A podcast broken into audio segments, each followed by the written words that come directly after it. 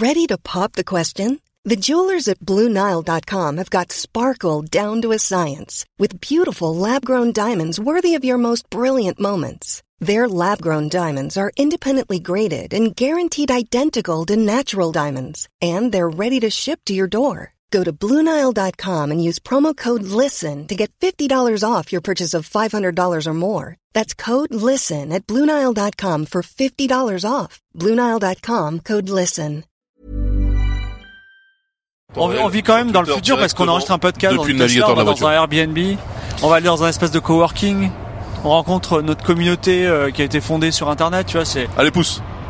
Allez. Allez. Non, j'y vais doucement, attends, j'y vais doucement. Mais non, là, mais, oh là là, mais de remplacez-moi ce chauffeur.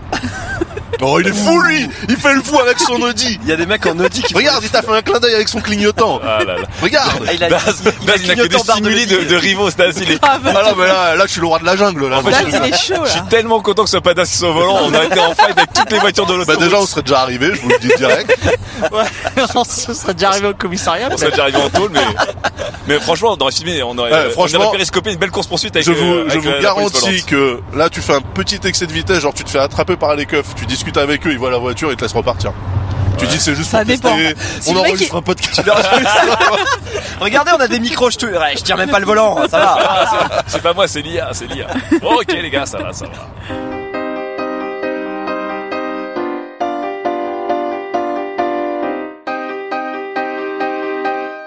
Studio 404, Studio 404 l'émission de société numérique.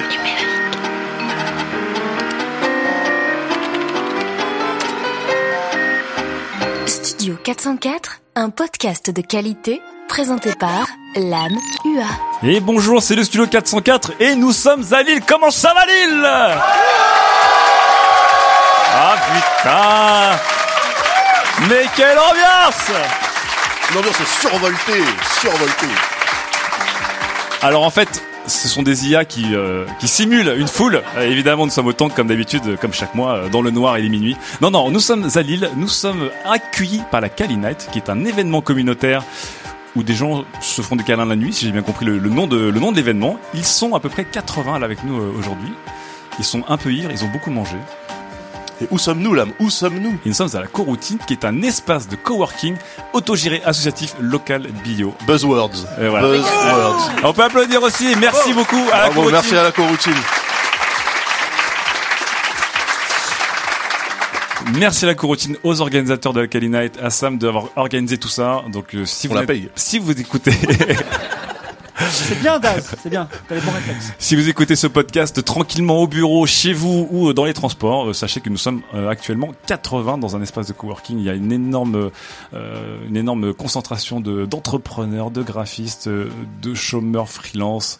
Euh, bref, vous connaissez euh, vous connaissez le drill. Je suis évidemment avec notre petite équipe de 404 Gislin à la réalisation que nous avons gâté parce qu'on lui a encore acheté un nouveau jouet.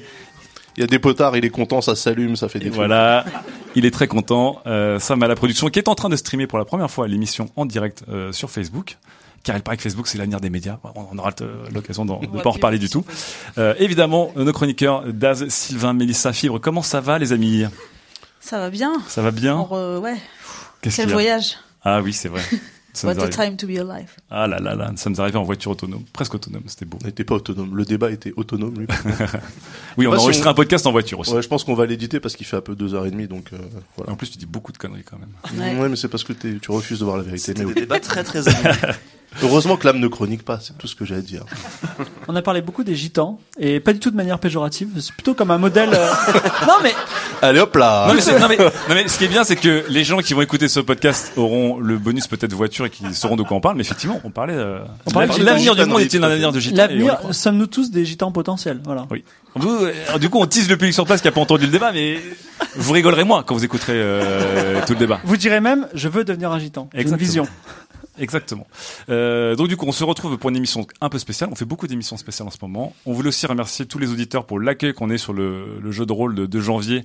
Euh, où on s'est beaucoup amusé. Et, euh, Ah là là. Décembre. Ah, de décembre, pardon. De, mais euh, avec nous, c'est toujours plus proche du mois d'après en général quand on ça. les livre. euh, donc, il y aura des, il y aura peut-être des suites, des choses. On est en train de bosser dessus. Vous en saurez euh, bientôt plus. En tout cas, une émission aujourd'hui presque classique puisqu'on est avec vous Lille. Comment ça va Lille? Comment Je ça va Réponse ouais. Bah, Changez rien à Lille. bah, imagine, tu dis comment ça va Oui, pas mal. Ça va pas mal. c'est- dur de, c'est très dur il faut dire ça va bien. Tu vois Coussi, ça, le boulot, mais bon. hein. mais bien synchro, tu vois. Alors, on va on tente un coussi ça le boulot, un coussi ça le boulot. Euh, comment ça va, Lille? Tu vois, c'est pas mal, c'est pas mal. On, on va s'arrêter à ouais, ok? Quatre chroniqueurs, quatre chroniques, et quatre débats. Évidemment, vous le public, vous allez participer, euh, vous allez pouvoir euh, réfléchir, réagir, vous révolter contre nos chroniqueurs. Et d'ailleurs, on va commencer du coup avec la partie la plus facile pour se révolter, puisque c'est Daz qui va ouvrir la marche tout de suite avec la première chronique. Sujet numéro 1. Comment les réseaux sociaux vous transforment en junkie de la dopamine? Ah. Ça alors, un topic addiction. Alors depuis quelques mois, la colère gronde un peu partout. Euh, cette colère, une fois n'est pas coutume, n'émane pas des réseaux sociaux, mais est au contraire dirigée contre eux. Depuis quelques mois, en effet, les critiques fusent à leur rencontre. Et aussi, et surtout, à celle de leur boîte d'origine. En ligne de mire, je vous le donne en mille, l'addiction. Alors, quelle différence entre ces critiques et celles que votre propre mère n'arrête pas de vous balancer à la gueule entre deux chaînes de mails qui partagent des fichiers PowerPoint de 150 mégas et une partie de Candy Crush Soda Saga, Sega, Mega, Nega? Eh bien, la provenance de cette critique sur l'addiction, ma bonne dame, la provenance, parce que cette fois, ça vient directement de San Francisco, ça passe, ça passe par la case départ, ça touche 500K en précis depuis 20 millions en série B et ça pivote juste à temps pour se caler pépouze. Fini les critiques d'outsiders, les vôtres par exemple. Celle-là est certifiée AOC, récupérée directement à la source chez le producteur comme un bon produit à l'ancienne.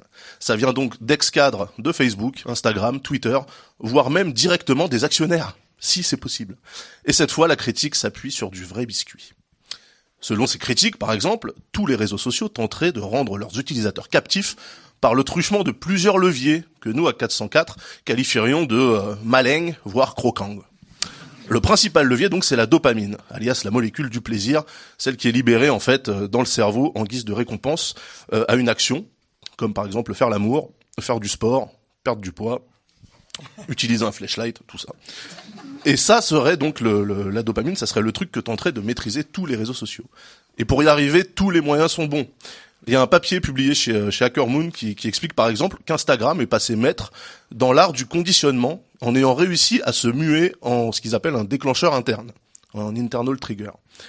Euh, donc le, le déclencheur interne, c'est celui qui permet à l'utilisateur de ne plus avoir besoin de stimulus de la part de l'application pour en provoquer l'usage. C'est en fait quand euh, quand le cerveau associe une émotion au produit. Avec Instagram, les gens se baladent, voient un truc et paf, ils sortent leur smartphone, lancent l'app et immortalisent ce qu'ils ont vu. Pas besoin de notifs, pas besoin de, de mentions, de rappels, c'est devenu automatique. L'article prenait le cas d'une milléniale, euh, comme il en existe des milliards, comme il y en a certainement beaucoup dans, dans cette pièce, qui disait ah ben moi Instagram je l'utilise dès que je vois un truc cool. Bravo Instagram. C'était ça qu'il fallait faire.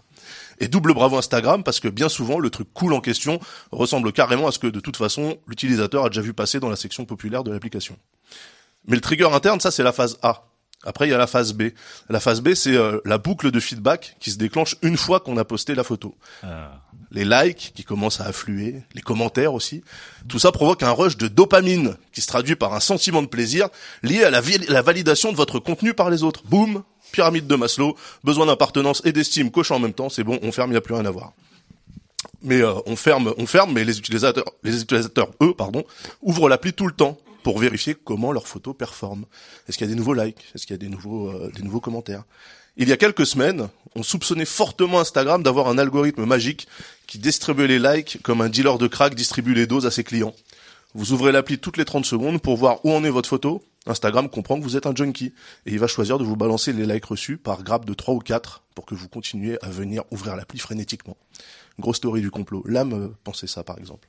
Évidemment, ce comportement totalement fictif a été démenti par le CTO d'Instagram Ah bah c'est bon alors. personne la plus neutre évidemment pour s'exprimer, euh, qui a juré la main sur le manuel d'Oracle 1.0 que Instagram présentait le dernier état des stocks à chaque rafraîchissement de l'app. Oula l'ardim. Ouais. Du côté de Facebook, on a euh, un monsieur qui s'appelle, alors, pardon pour les, les Indiens qui vont nous écouter, Shamat Paliapitya, Paliha, Paliapitya, et qui est l'ex euh, pas de blague raciste. Non. Ok. Qui est l'ex-VP, donc vice-président de la croissance utilisateur. Donc là, on part du principe que Chamat a déjà au moins un master 2 en fils de puterie. Lui, il a carrément expliqué, en essuyant évidemment ses yeux avec des billets de 100 dollars, qu'il se sentait coupable en ayant créé des outils qui déchirent le tissu social qui lie la société. Rien que ça, Chamat. Là encore, il remet en question les boucles de feedback drivées par la dopamine qui transforment les, interactions sociales en, je cite, like, cœur et pouce levé.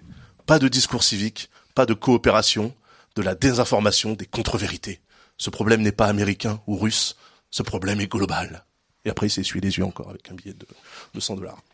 Merci Chamat, on avait besoin d'entendre ça un samedi après-midi en plein milieu de l'île. Je clique en réaction sur l'icône.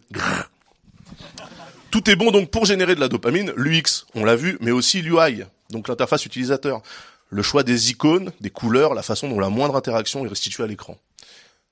Souci du détail, se disent les puristes. C'est sûrement le cas à l'échelle de, de la graphiste ou du designer qui bossent dans leur coin sur leurs icônes.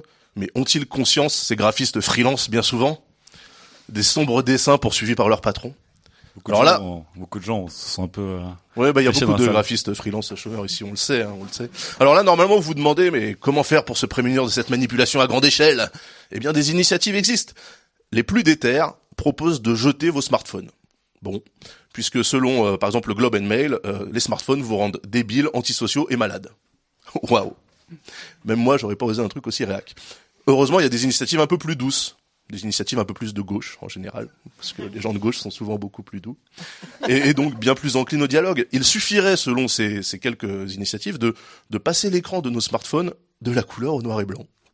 Si. C'est le New York Times qui le dit. hein. Alors, le New York Times, ils s'en foutent, lui, il est imprimé en noir et blanc. euh. D'autres pensent que c'est euh, le business model et la valeur accordée à nos datas qui ont poussé Google, Facebook à, à nous transformer tous en junkies. Pour en finir avec ça, il suffirait donc juste, mais juste, hein, de changer le modèle économique. Voilà. Ça, c'est une analyse de, de zadiste, genre de djembé. Hein, donc, euh, J'essaierai de me souvenir de Bah, cette, euh, cet argument quand, quand la justice m'aura gaulé pour trafic de stupéfiants en disant Madame la Présidente, si je suis devant vous, c'est parce que le business model de la société est erroné. Légalisez le cristal meth et vous verrez que je suis un honnête citoyen. on Ça dirait- marchait mieux avant Jawad. On dirait Jawad. Ben ouais, parce que maintenant c'est totalement réaliste de sortir ce genre de conneries. Je l'avais écrit avant qu'il fasse son- sa sortie incroyable. Mais blague à part, euh, Mark Zuckerberg en personne a promis de réparer Facebook. Mais tout le monde sait que le problème de Facebook, c'est Facebook. Donc réparer Facebook, c'est supprimer Facebook. Mais bon, bref. Moi, le pragmatique, euh, enfin qui incarne le pragmatisme ici, hein, donc euh, euh, j'essaierais plutôt d'allier le fait qu'il faut pas devenir fou avec le fait qui dit qu'on n'a pas payé nos bousins 850 balles pour les jeter au feu ou les passer en noir et blanc. Respectez les ingénieurs, respectez les enfants chinois des chaînes d'assemblage, s'il vous plaît. Le pragmatique, donc, moi, se dirait qu'il serait peut-être utile de pouvoir paramétrer la fréquence de mise à jour du feedback pour sortir de cette foutue boucle. Par exemple, si je règle Instagram pour qu'il mette à jour les likes et les commentaires toutes les 1, 2, 4, 8, 12 ou 24 heures, plutôt qu'à chaque lancement de l'application, mécaniquement, je vais aller moins souvent euh, dans l'application, donc je vais moins souvent sortir mon smartphone. Et si je le fais dans l'intervalle, eh ben ça sera uniquement pour voir ce que les autres ont posté sur euh, sur les réseaux sociaux. Et à mon tour, je pourrais leur faire grâce d'un ou deux likes et d'un petit commentaire malin, inspirant et bien senti, comme j'ai l'habitude de faire et qui se termine très souvent par MDR.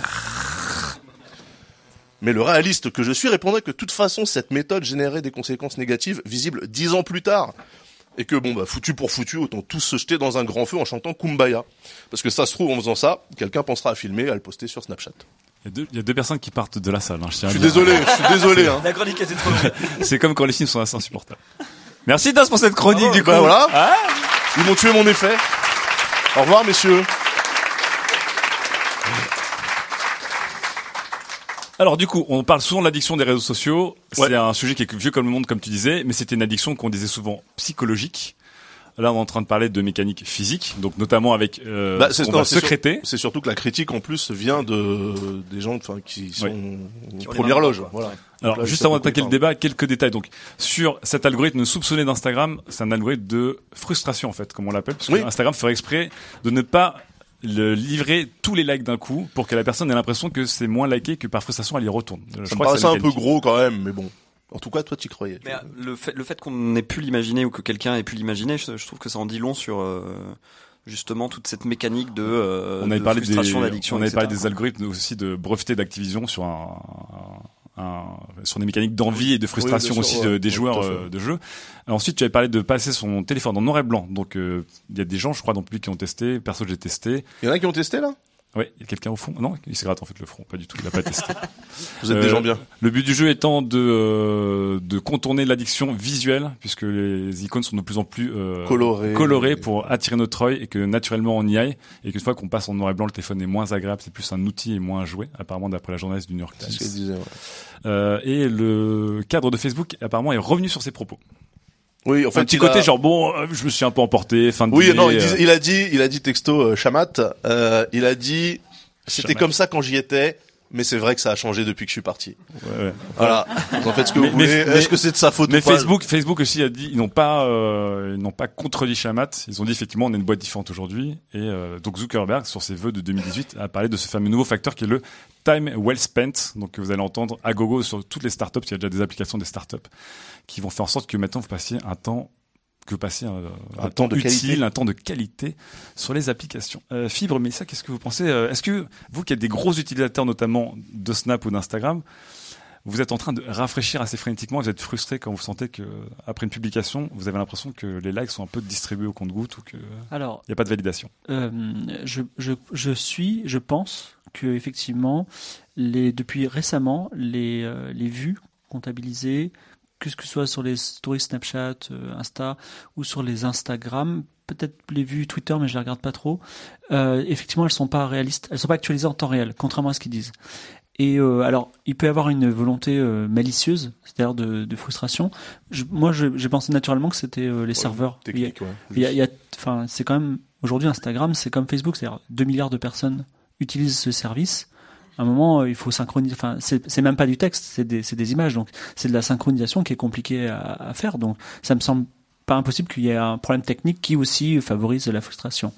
Maintenant, euh, euh, nous, par exemple, dans le jeu vidéo mobile en particulier, il y a vraiment des études qui étudient peut-être, je sais pas, 50 variations d'une même icône.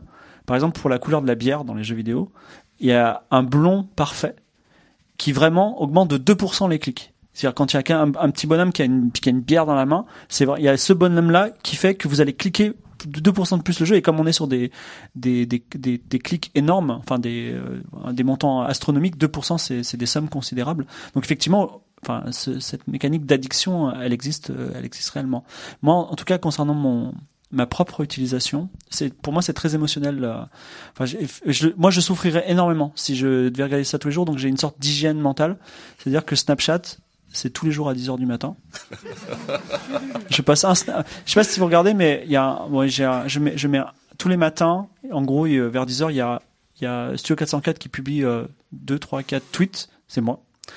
Il y a euh, Trajectoire juste après, genre 5 minutes après, et après je, je mets un, un snap et je mets un Instagram et après je vais au travail. Voilà. C'est-à-dire que tu te, tu te retournes sans regarder l'explosion. Quoi. Et- Tu, ex- exa- et tu ne regardes pas ce qui se passe. je regarde pas l'explosion et surtout je regarde pas la non-explosion. C'est-à-dire que si c'est un fail total, c'est pas grave, tu vois. C'est comme euh, dans le poème de Rudyard Kipling, tu vois, euh, j'affronte l'échec et la réussite d'un même front.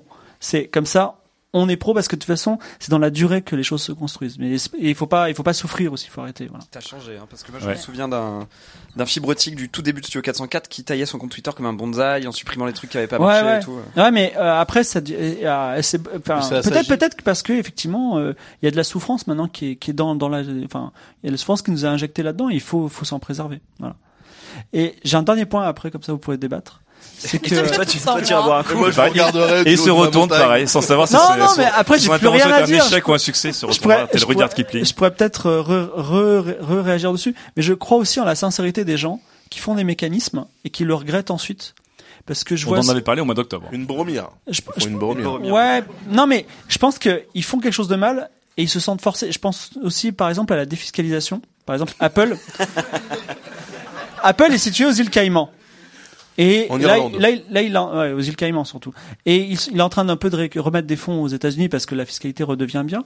Mais je me dis, parfois, je me mets à la place d'Apple et je me dis, effectivement, je, je dégage des bénéfices. On est au coude à coude avec les, les autres énormes. Il fait des rappels de l'émission. Quoi? C'est le moment où il fait des rappels d'émission. Non, non, non, non, non, non. Pour des non, c'est le Non, non, non, non, non, je, je, je, je veux pas, je veux pas faire déraper l'émission, mais c'est juste que si votre concurrent, il est presque aussi gros que vous, il est très agressif à Google, par exemple, et même il vous dépasse concernant les Google Home, tout ça, et qu'en plus, lui, il est au, au- dans un paradis fiscal, oui. vous ne pouvez pas vous permettre de pas l'être. Si tout le monde se dope, bah il faut que tu te dopes Eh aussi. bah ouais. Bah oui, bah oui, Bah oui, bah dis, voilà. bah oui. Et c'est pour ça qu'on n'a pas le choix. Si voilà. tout le monde vote à droite, eh bah, Et je, je- bah oui, et, et je pense que le, le, le- les ces, ces, ces CIO, ils sont vraiment sincères. Ils disent, on est en train de créer des mécaniques d'addiction. On n'a pas le choix. C'est la survie de l'entreprise. On n'a pas le choix, sinon on est Apple, mort. euh, pff, ils Bah, pourraient se permettre de payer quelques Apple, ils ont, pour- ils ont, ils étaient au top. Ils sont, ils ont connu le- l'enfer. Ils sont au nouveau au top. Alors, et peut-être qu'ils question de. Mélissa. C'est quoi le sujet du débat? Oui. C'est Google versus Apple, tu comprends rien, merde. Oh. La défiscalisation, d'accord. Je réagissais sur, sur le mal nécessaire. C'est Ok, tout. ok. Donc on parle de fiscalité. Ouais. Bah, la défiscalisation, c'est Un mal nécessaire. Non, qui est nécessaire parce qu'il n'y a pas de volonté législative derrière. Mais c'est les- alors- Mais relance pas le débat mais c'est important.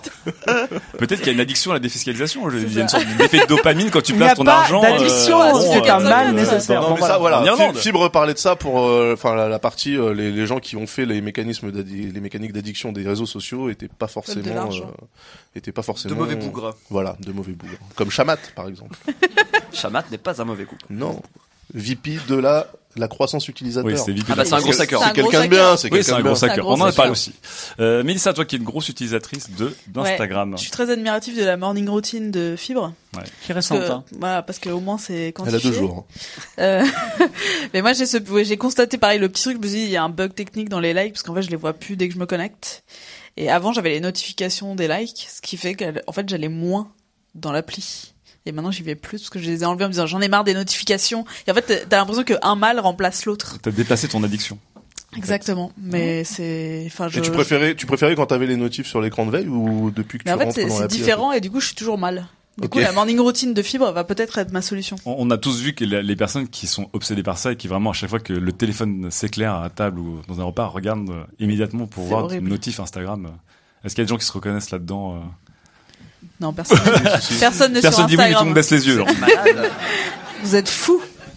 De l'addiction dans les réseaux sociaux, mais enfin, mais quelle est donc cette idée Non mais moi De cela dit l'addiction j'aimerais physique. beaucoup j'aimerais beaucoup assister aux réunions où les mecs vraiment pensent le fait de que tu vas plus revenir sur leur réseau comment Mais ils ça fait, disent ça genre, fait euh, partie de, enfin, au, au niveau du cahier des charges, euh, il y a les mecs qui prennent des, des, des, des docteurs en neurologie, etc. pour, Oui. enfin, ils font partie dès le départ de. C'est là la de nouveauté, c'est que là, on, on parle vraiment de mécanique, on parle vraiment de mécanique physique et plus 100% psychologique, même Ouais. si ça peut être évidemment lié. Là, on parle vraiment d'une addiction, euh, une addiction ouais. purement physique. De toute façon, les mecs qui prennent ces décisions-là, ils ont une suite de chiffres devant les yeux, qui sont des pourcentages, un breakdown d'un- entonnoir de conversion, et ils disent ah ben là entre le moment où ils postent la photo et le moment où il faut revenir pour regarder les likes, on perd 40% des mecs. Comment on fait pour euh, augmenter ce chiffre?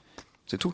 C'est comme ça qu'ils prennent les décisions. Sur- Sur les pages web, il y a ce qui s'appelle le triangle d'or. C'est d'ailleurs c'est le, le sommet en haut à gauche, parce que les gens regardent le triangle d'or et éventuellement s'ils n'ont pas ce qui, ce qui est bien dans ce triangle d'or, ils vont regarder ailleurs. C'est pour ça qu'il y a le logo Google, la barre de recherche, c'est le premier résultat qui est là. Ça, c'est pas ce qu'on apprenait à l'IUT en, en, Ouais, en grave. 2001. C'était il y a 10 ans ça. C'était les cours de Eh ben, webmastering. euh, aujourd'hui il y a deux Avec triangles des d'or. frames. Mettez des frames partout, s'il vous plaît. Aujourd'hui, je dirais qu'il y a le triangle d'or euh, classé, en classique, et maintenant il y a le triangle d'or aussi de la notif qui est toujours en bas à droite. Voilà. Notif Slack, la notif euh, Facebook. Sur Windows, tu veux dire?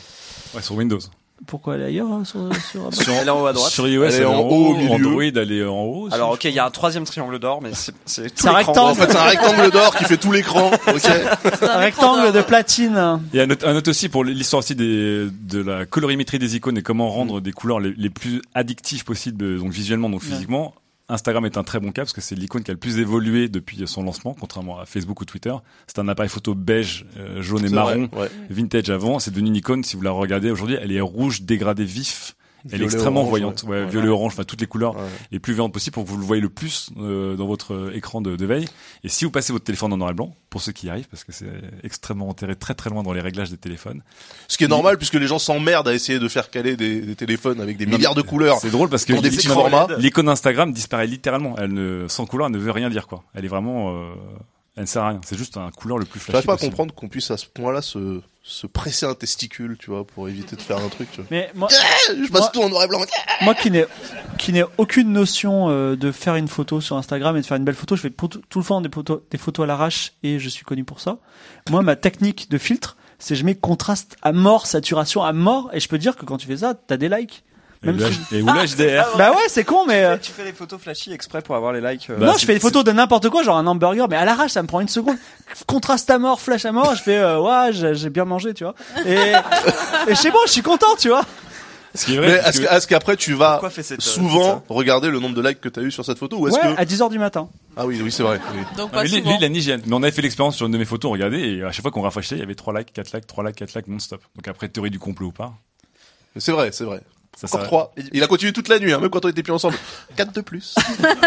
Encore trois. C'est évidemment pour 404 que je fais Oui, Mais du coup, du coup, Philippe, toi, t'as coupé toutes les notifs sur ton smartphone. Euh, j'ai pas coupé euh, Instagram, mais par euh, par flemme. En fait, je m'en fous d'Instagram, moi. Je- C'est pas c'est pas ma cam. C'est Euh, c'est un truc un peu trop esthétique pour moi.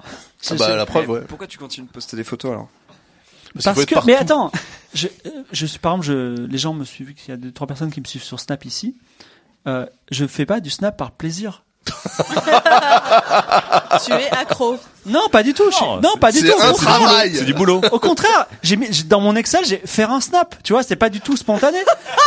Attends mais faire un snap et t'en fais 152 par jour. Mais non, c'est terminé. Maintenant, j'ai plus le temps. Donc, je- tous les matins à 10h, je fais mon Snap. Je dis, oh, je vais faire ça aujourd'hui. C'est trop bien. Ma life est cool. Est cool. Hop, je- et hop, je lance le boulot. Tu Et vois, sa life est c'est moins fait. cool. et, euh, et, et attends, et ta photo de hamburger dégueulasse sur Instagram, c'est pourquoi ça? Bah, c'est pareil. C'est, euh, enfin, alors là, je. Non, on est en train de le faire. Il, il réalise là Non, non, en, non. en temps réel que c'est n'importe quoi sa routine. Non, Non, mais surtout, on revient sur un des marronniers Non, non. de, il faut exister sur les réseaux dans, tout le temps. dans, dans ma dans ma morning routine, par exemple, j'ai pris des photos de de, tous, de, de vous tous, de, de ce qu'on a mangé tout à l'heure, de la Tesla sous tous les angles, mais c'est dans mon ma mémoire. Et c'est bien, ça me fait des photos d'avance pour les jours prochains, où, où je reste cloîtré chez moi et je vais rien photographier, tu vois. Donc, hop, un, une Vous allez voir par la jour. Tesla pendant 6 mois. Ouais, ben, c'est vrai, vous allez le faire. Mais ça va être cool, ça va marcher, tu vois. Et puis, et puis, en plus, je peux en jouer parce que là, je le dis. Et demain, je vais faire, donc les gens vont m'écouter. Et après, je vais dire, ah, vous vous souvenez de 404 dans lequel j'ai dit, et ben voilà, je vous arnaque, je mets une photo, tu vois, second degré, ça passe. Alors, quel était le, le sujet du débat déjà L'addiction. L'addiction. Ah oui, c'est vrai, c'est ça.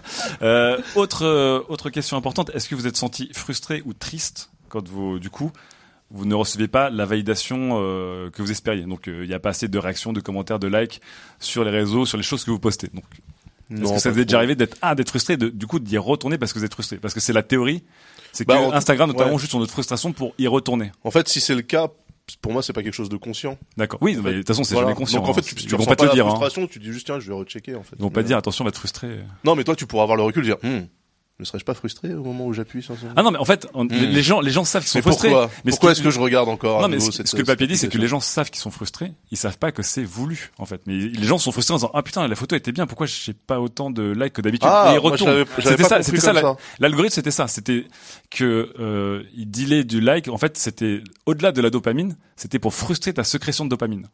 C'était pour te faire croire que tu n'avais pas autant de likes que tu l'imagines. Au lieu de t'en donner 70, il t'en donne, euh, 10 fois 7, par exemple. Petit à petit. Vous avez déjà eu cette sensation ou pas? Ouais, mais moi c'est plus euh, genre une incompréhension parce que j'essaye d'avoir une approche hyper marketeuse d'Instagram ou des réseaux sociaux. Genre, euh, tu postes la même, la même photo. Surprise. Non, tu Mais postes non. pas la même photo, mais tu postes une photo un peu similaire. Euh, au même jour, de la même semaine, euh, même heure, avec le même nombre de hashtags, le même nombre de commentaires. et si t'as pas le même résultat, tu te dis ah merde, j'ai dû louper un truc, tu vois. Donc j'ai- On se fout de la gueule de fibre, mais- C'est hyper. c'est- non mais c'est une approche un peu euh, un peu, peu euh, folle. cartésienne. euh, Ah, euh, d'accord. Cartésienne. c'est plus, euh, plus donc ça. tu compares je par fais des stats, je fais des probas. Ah, tu compares par rapport à l'année l'année d'avant ou? Non, non, la semaine d'avant ou le jour d'avant. Ah, Eh oui. Putain, je savais pas, c'est fou. Mélissa, tu. C'est horrible. Tu t'es déjà senti quand t'as moins de likes, tu te dis. ah, Oui, chaud, donc, quoi. donc quand t'as je moins me de sens likes. mieux en fait. je suis moins bizarre Mais groupe. t'as une utilisation plus euh, simple et innocente ou euh, enfin, Bah ouais, enfin non, même pas non. parce que ça c'est encore un Non. débat qui a dérapé. Est-ce que tu te un sens frustré que- des fois Ouais, parce que tu sens ouais. que tu n'es pas assez tout bêtement aimé en fait. Il m'est arrivé une fois de supprimer une photo qui n'avait pas assez de likes. Putain, la tristesse de la Je me sens, je me sens encore mal aujourd'hui, rien qu'en le disant, je me dis mais Ah, comment oh là faire là Moi, là quasi là tous là. les jours, je fasse des tweets euh, qui marchent Tu vois, il a pas changé. Ouais, il a pas changé. Non mais ça c'est bien sûr. Mais euh, tu- non mais attends, t'imagines le mec t'imagines, t'imagines un mec parce que il faut avoir, tu sais, les, tes derniers tweets, il faut qu'ils soient sexy pour que les gens qui viennent sur ton compte, ils te follow. Si ton dernier tweet c'est un tweet qui est moyennement drôle et en plus t'as zéro retweet, c'est, euh, bon, le mec ils vont dire euh, les 30 000 il l'a acheté, tu vois, les followers. Donc si c'est pas crédible, tu vois, il faut, il faut avoir des, des, des fat tweets. Il y a euh, aussi plein de gens, à mon avis, qui se posent absolument Mais pas la question. ouais. Pour répondre à ta question, euh, non, La- toi, ah oui, la toi, mienne, ok. Toi. voilà, sur le- la frustration liée au, alors, pour la question des retweets en particulier, il faut voir aussi que derrière un retweet, il y a une intention. Et l'attention, elle a évolué au fil des années.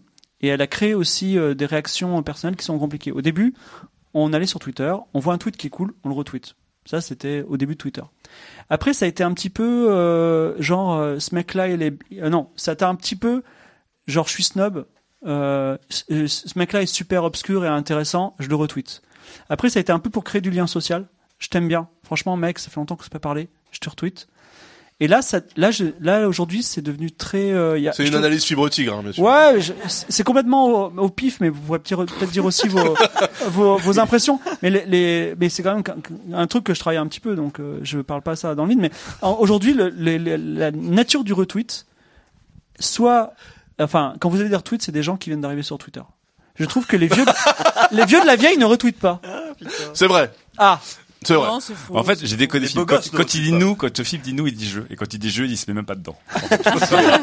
si j'ai bien compris, c'est genre, j'ai piffé le truc, j'y crois pas trop non plus, mais Non, il a, il a raison sur le ah, fait que les nouveaux, les nouveaux arrivants ont généralement le tweet un peu plus facile. Le retweet. bah, parce Le qu'ils retweet, ils ont pas encore été abîmés par la réalité de ce réseau. Après, ça, c'est- c'est ça, c'est un autre débat.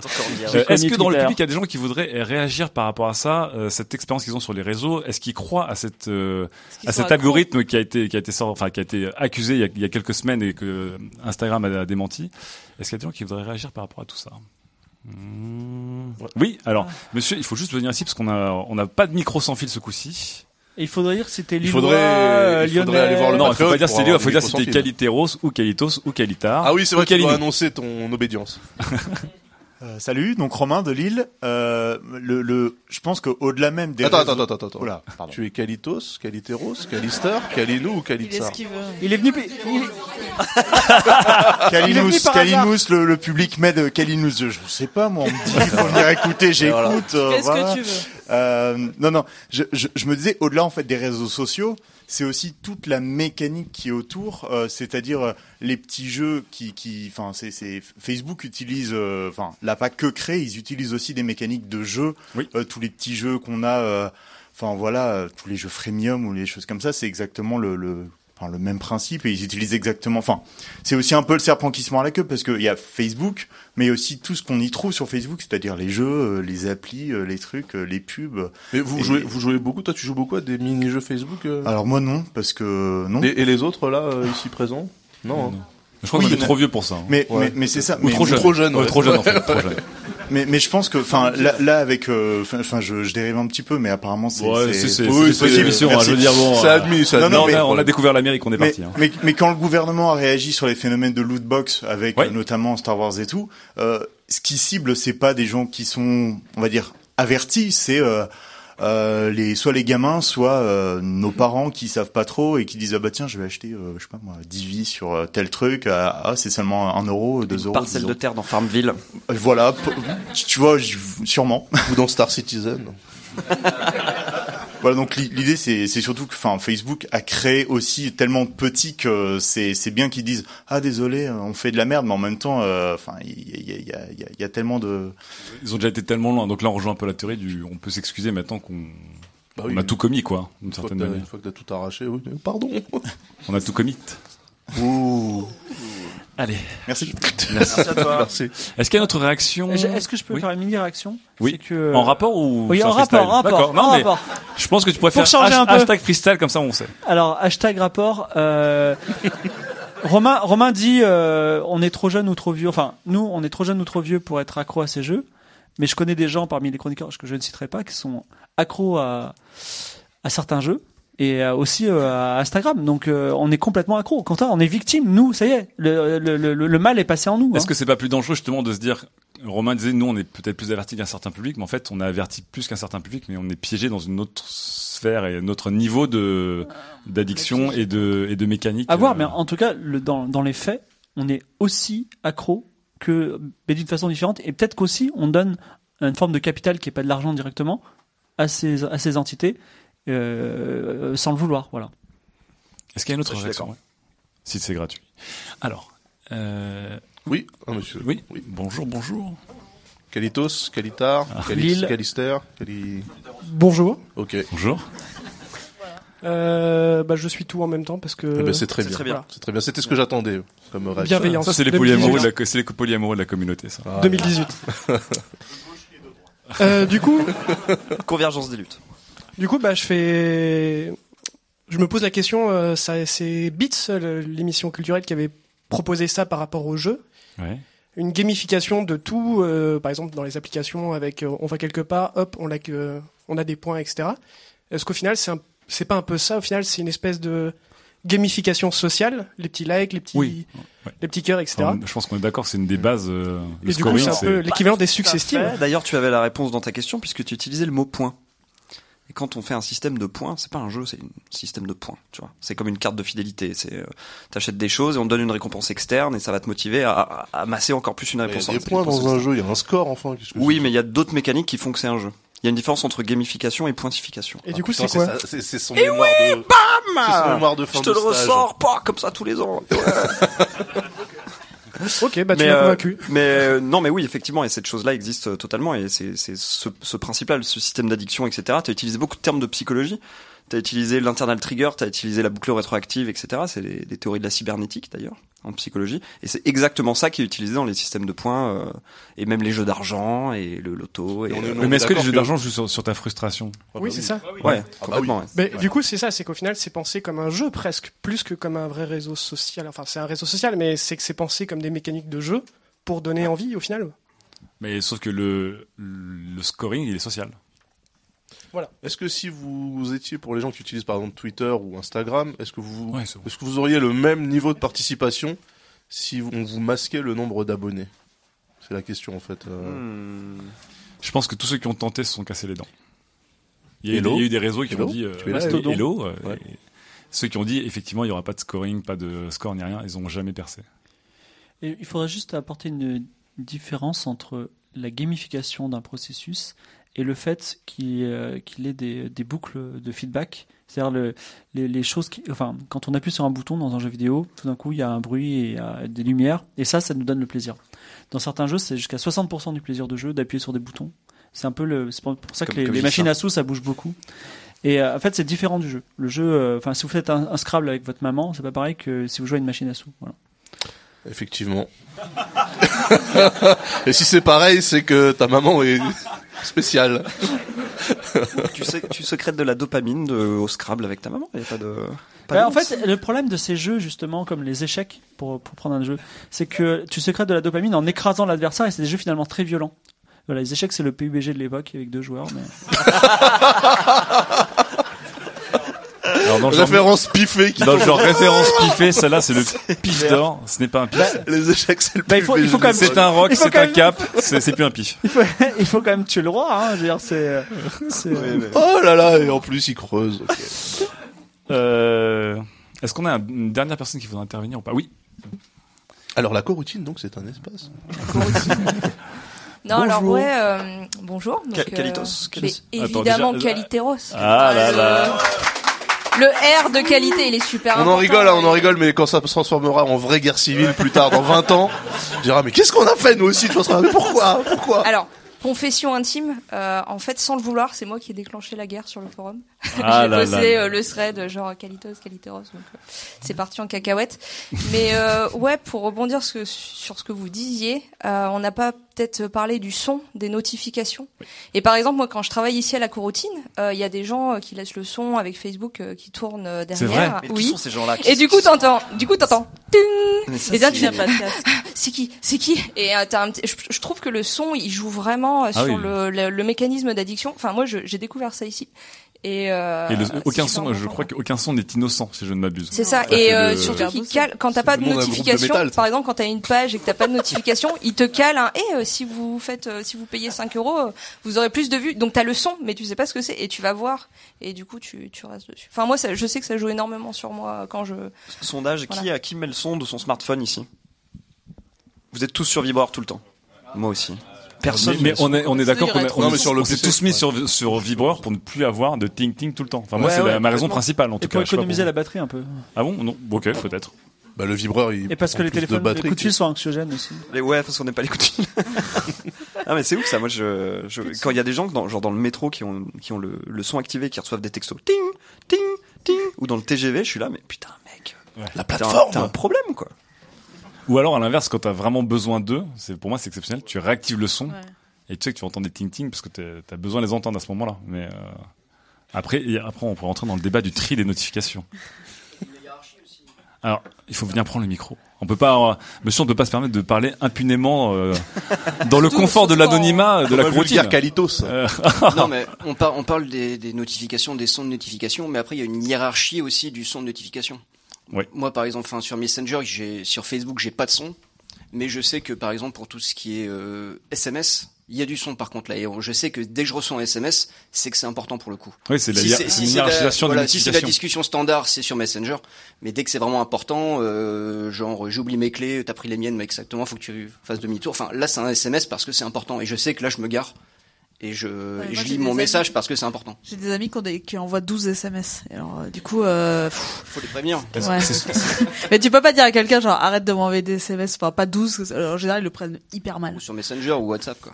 Ouais, mais en fait, il y a pas, il y a plus d'hiérarchie par euh, par euh, appli, tu vois. C'est genre tout le monde envoie 12 trucs partout. Tu peux leur demander de t'envoyer un rapport par SMS une fois par jour. ça. À fera 10 un heures. SMS avec À les 10 heures 12. le matin. À 10 heures.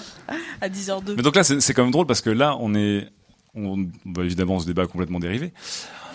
On parlait d'addiction à des notifications qui étaient euh, du scoring, et là, on, est en train de terminer sur comment échapper à certaines addictions.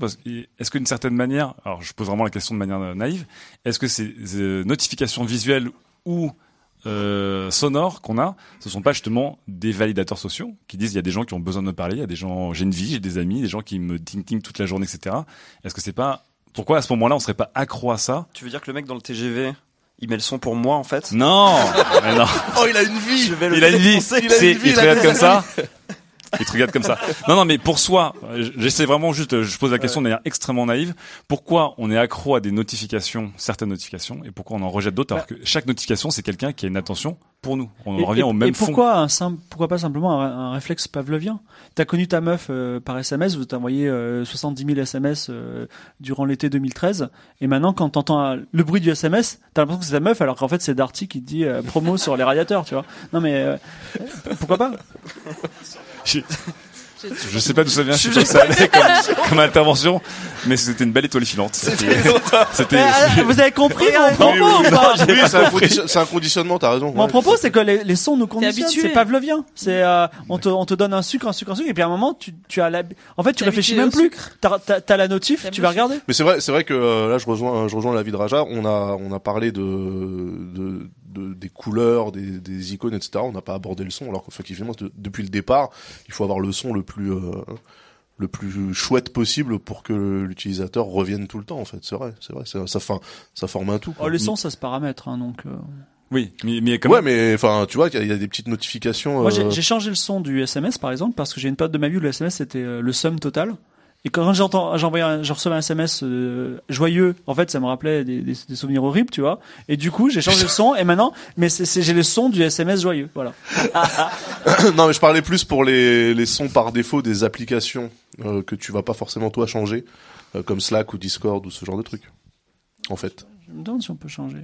Enfin, Si tu peux, ouais. Ouais, tu peux, mais tu vas moins le faire que pour me- tes SMS ou, ou tu Je vois. me souviens pour Facebook, j'avais mis la- le son de la grenade qui tombe dans, dans Call of Duty.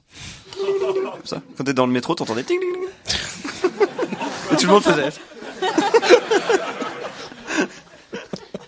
je pense qu'on a. Ouais, là, on a fait le tour. on a C'est fait bon. le tour. C'est-à-dire qu'on a, on n'a pas fait le tour de la question, on a fait le tour du monde. Ouais, on est d'accord. Du coup, pas d'autres chroniques, je pense. Euh, Non, bah c'est, c'est la fin de ce 404. Merci Lille. On attaque tout de suite la première FAQ. F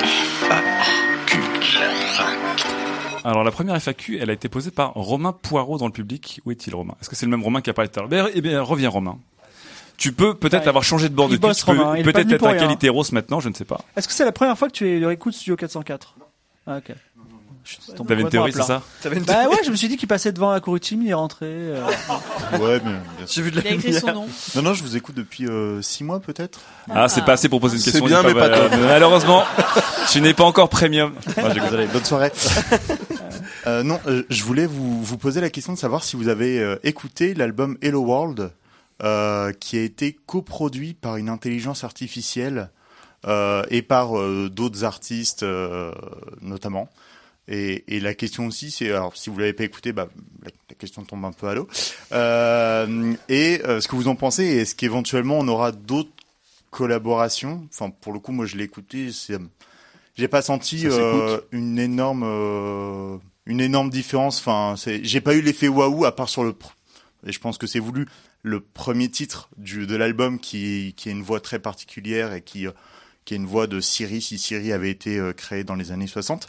Euh, mais globalement, il y a, y, a, il y a rien de plus, je trouve. Donc voilà, ma question c'est. D'accord. Donc Hello World, mais on peut parler aussi des autres créations, parce qu'il y a eu pas mal de créations assistées par euh, des intelligences artificielles. Court métrage, des choses comme ça. Des fanfictions de Harry Potter aussi, si je ne m'abuse. Oui, exact. Non, c'est vrai, hein, eu- C'est- un nouveau chapitre même du- d'un d'un prochain livre. Alors, Moi, j'ai- déjà, moi, j'ai juste sur Hello World et ensuite en général peut-être sur la co-création avec les IA. D'ailleurs, c'est les mecs qui ont fait le la fanfiction Harry Potter, c'est eux qui ont fait la fameuse affiche de Coachella avec des noms de groupes générés par Ouais. rapport à tous les noms de groupes que vous avez croisés. Bref, co-création Moi, avec des IA. pas, j'ai pas écouté. Mais en général, la co-création avec des IA, c'est un truc qui te Vu que la production, Bon, co-création artistique. vu que la production, euh, la production artistique, elle a tendance quand même à être ultra calibrée pour que ça fonctionne, que ça, ça soit vraiment un phénomène worldwide, que euh, que ça dépasse les frontières, etc. De toute façon, t'arrives à un truc très euh, très standardisé, très produit, et donc je pense qu'effectivement, il y a aucune difficulté pour que euh, une IA puisse, euh, sur la base de ce truc-là, par rapport en plus avec tous les algos d'utilisation des plateformes de streaming, etc. qu'on a. Et, et si, et on- si on prend le problème à l'envers, et si une IA pouvait créer des choses différentes justement, tout comme les IA dans le Go ont créé des coups ou des réflexions différentes.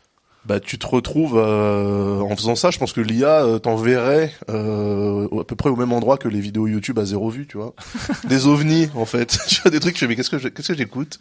Qu'est-ce que je regarde? Pourquoi je suis là, en fait? Et pourquoi je vis d'ailleurs, en fait, tu vois? D'accord. Bon, Daz n'y croit. Enfin, si, au contraire, je, je, je pense. crois, mais pour un truc Ouais. assez conservateur et efficace. Oui, ouais, ouais. Sylvain. Moi, je trouve qu'aujourd'hui, ce genre d'œuvre, euh, c'est un peu du charlatanisme. Ah, enfin, ça dénonce. C'est- C'est-à-dire que bien souvent, c'est on a utilisé une petite IA marrante euh, qui nous a donné des petits mots, et puis derrière, il y a une armée de 10 mecs qui ont mis les trucs bout à bout pour qu'effectivement ça ressemble à un son, un court métrage ou un chapitre de livre. Je pense que le chapitre de Harry Potter, il est pas sorti comme ça avec la ponctuation nickel et tout, euh, tu vois. Ça a été retravaillé, donc c'est un peu un argument marketing euh, un peu rigolo de faire ça, je trouve en ce moment, et pas euh, pas vraiment Ah, tu de la, de la création mais- pure. C'est euh, pas naturel. C'est pas artificiellement naturel. Bah, on- C'est pas artificiellement naturel. faut demander euh, Fibre avec Yuri, C'est quoi. Est-ce que vous étiez pas derrière à, à reconstituer un peu les, les bouts, les bouts Ah bah de là, il reconstitue Yuri à peu près toutes les deux heures. hein. Elle en est où d'ailleurs Yuri euh, ça, Elle ça est va morte à cause d'une update Windows 10 et là elle est ressuscitée. Ça va, le soulèvement des machines, c'est pas pour demain. Ah, c'est pas mal. Tant qu'il y aura Microsoft dans la- dans l'équation, c'est bon, ça marche. Mais euh, alors vrai. La création artistique avec, assistée alors, par IA. Vrai, vrai, vrai fait. Sachez que j'ai une conférence de deux heures que je fais pour sur ce sujet-là en C'est le particulier. moment où il fait sa pub. Hein. Ouais, bah comme Ouais, c'est le moment où je fais ma pub, mais je la, je la, je la, je la fais de temps en temps, voilà, si ça vous intéresse un jour. Donc la, la question elle est vaste, et il y a des, il y a des sociétés de professionnels, de gens que je, dont je respecte le talent énormément, de, qui, notamment dans la narration interactive, qui travaillent beaucoup avec les IA. Et donc il y a, il y a le pour et le contre. Et Aujourd'hui, c'est compliqué parce que pour faire tourner une IA, une IA comme Yuri, qui est vraiment euh, anecdotique, il faut 85 gigas de RAM. Donc il faut quand même se lever tôt le matin en termes de, de hardware pour, pour, faire, pour faire tourner ce type de choses. 85 gigas de RAM. Ouais, de RAM, ouais. Mais tu as dit que ça tournait avec un Raspberry Pi. Ah non, pas du tout. Ah oui, ça, tourne, ça tourne. Une fois, une fois qu'elle a appris, une fois qu'elle a, elle a, elle a Ah appris, oui, d'accord, Elle parle euh, comme un perroquet dans un Raspberry ou même dans une clé USB. Mais euh, le, le- pour qu'elle apprenne. Ah oui, d'accord. Voilà. Et d'ailleurs, euh, à titre informatif, on utilise des, des cartes graphiques. On met cinq cartes graphiques top niveau dans un dans un ordinateur et c'est les cartes graphiques qui, qui travaillent. Comme pour Euh, de Bitcoin. Ouais, donc la, la question elle est vaste. Euh, moi, je c'est c'est assez intéressant. Il y, y a des choses. Enfin, la, la... non, c'est. Je suis- paralysé. Je suis paralysé devant le truc. Si, je, voilà, par Par exemple. contre, il fait une conférence de deux heures sur le sujet. Et ça, c'est c'est vraiment très très important. mais non, mais c'est comme. C'est comme- deux heures, bah, j'ai C'est comme tous les sujets. C'est comme tous Ah, les sujets complexes. Euh, voilà. Par exemple, en ce moment, avec euh, Arnold de, de Trajectoire, on est en train euh, et euh, un éditeur de bande dessinée euh, majeur, on est en train de faire une bande dessinée et il y aura quatre pages de cette bande dessinée qui auront été scénarisées par Yuri. Voilà. Ouais, je fais encore ma pub, mais bon, voilà. Et, et donc, c'est un- et donc, c'est ce scénario en particulier, c'est un scénario qui n'a un peu ni queue ni tête, mais un petit peu de sub- substance aussi. C'est- des, des expériences. On commence comme ça, il va y avoir des romans écrits par des IA. Est-ce que c'est intéressant? La question est presque philosophique, tu vois. C'est c'est pas, voilà. C'est en fait la, la vraie question qui est derrière, c'est est-ce qu'on arrive à percevoir l'humain qui est derrière? Et euh, No Man's Sky, c'était un peu ça. Je sais pas si vous vous souvenez de No Man's Sky. No Man's Sky, c'est? un jeu vidéo où il y avait plein de planètes différentes. Oui. Et les gens se sont dit, elles sont toutes différentes, mais on s'emmerde. Pourquoi? Parce qu'en fait, ce caillou, il a été pas posé par un humain, il a été posé par un ordinateur. Et du coup, bizarrement, je préfère jouer à un jeu vidéo où il y a un caillou posé par un humain. Je sais pas pourquoi. C'est, voilà, un- ouais, non, c'est un peu procédural aussi, donc c'est, compliqué. totalement. Mais, mais voilà, donc c'est. On a drifté encore. C'est, long que, non, c'est, une vraie, une vraie question philosophique. C'est une vraie Est-ce que question. l'humain a une quête de sens euh, Voilà, bon. À quoi bon de toute façon Allez hop, c'est bon. Missa, la création artistique Euh, assistée par. J'ai euh, pas écouté l'album, mais du coup j'ai envie de l'écouter. Mais j'avais regardé. On euh, rappelle, ça s'appelle Hello World, c'est ça ouais. Hello World. Mais j'avais regardé le court métrage dont le scénario était généré par une IA avec le- l'acteur de Silicon Valley là. Mhm.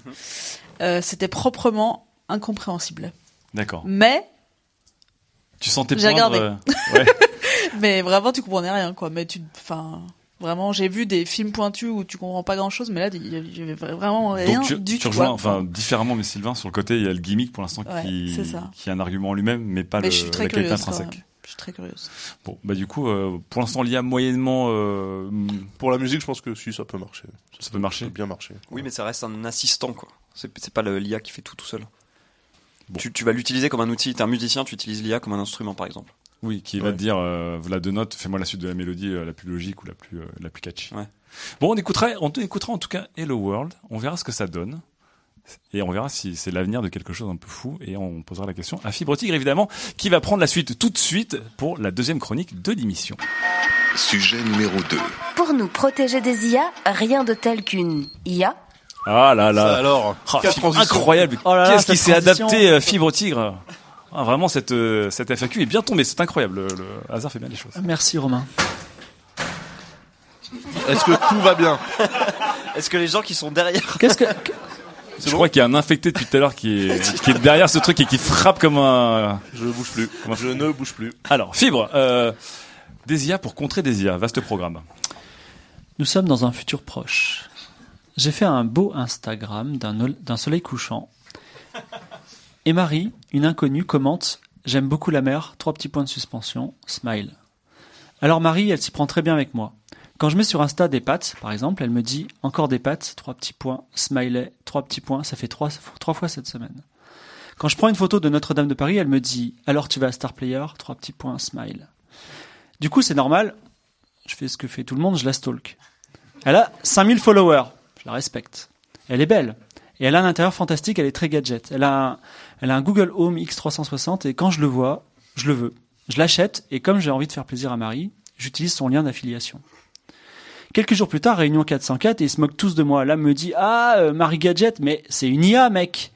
Ouais, elle analyse l'image que tu postes, le lien où tu l'as posté, tes commentaires et elle te fait une petite phrase. Elle te vend rien, mais par rétro stalking bait, elle te vend indirectement des produits.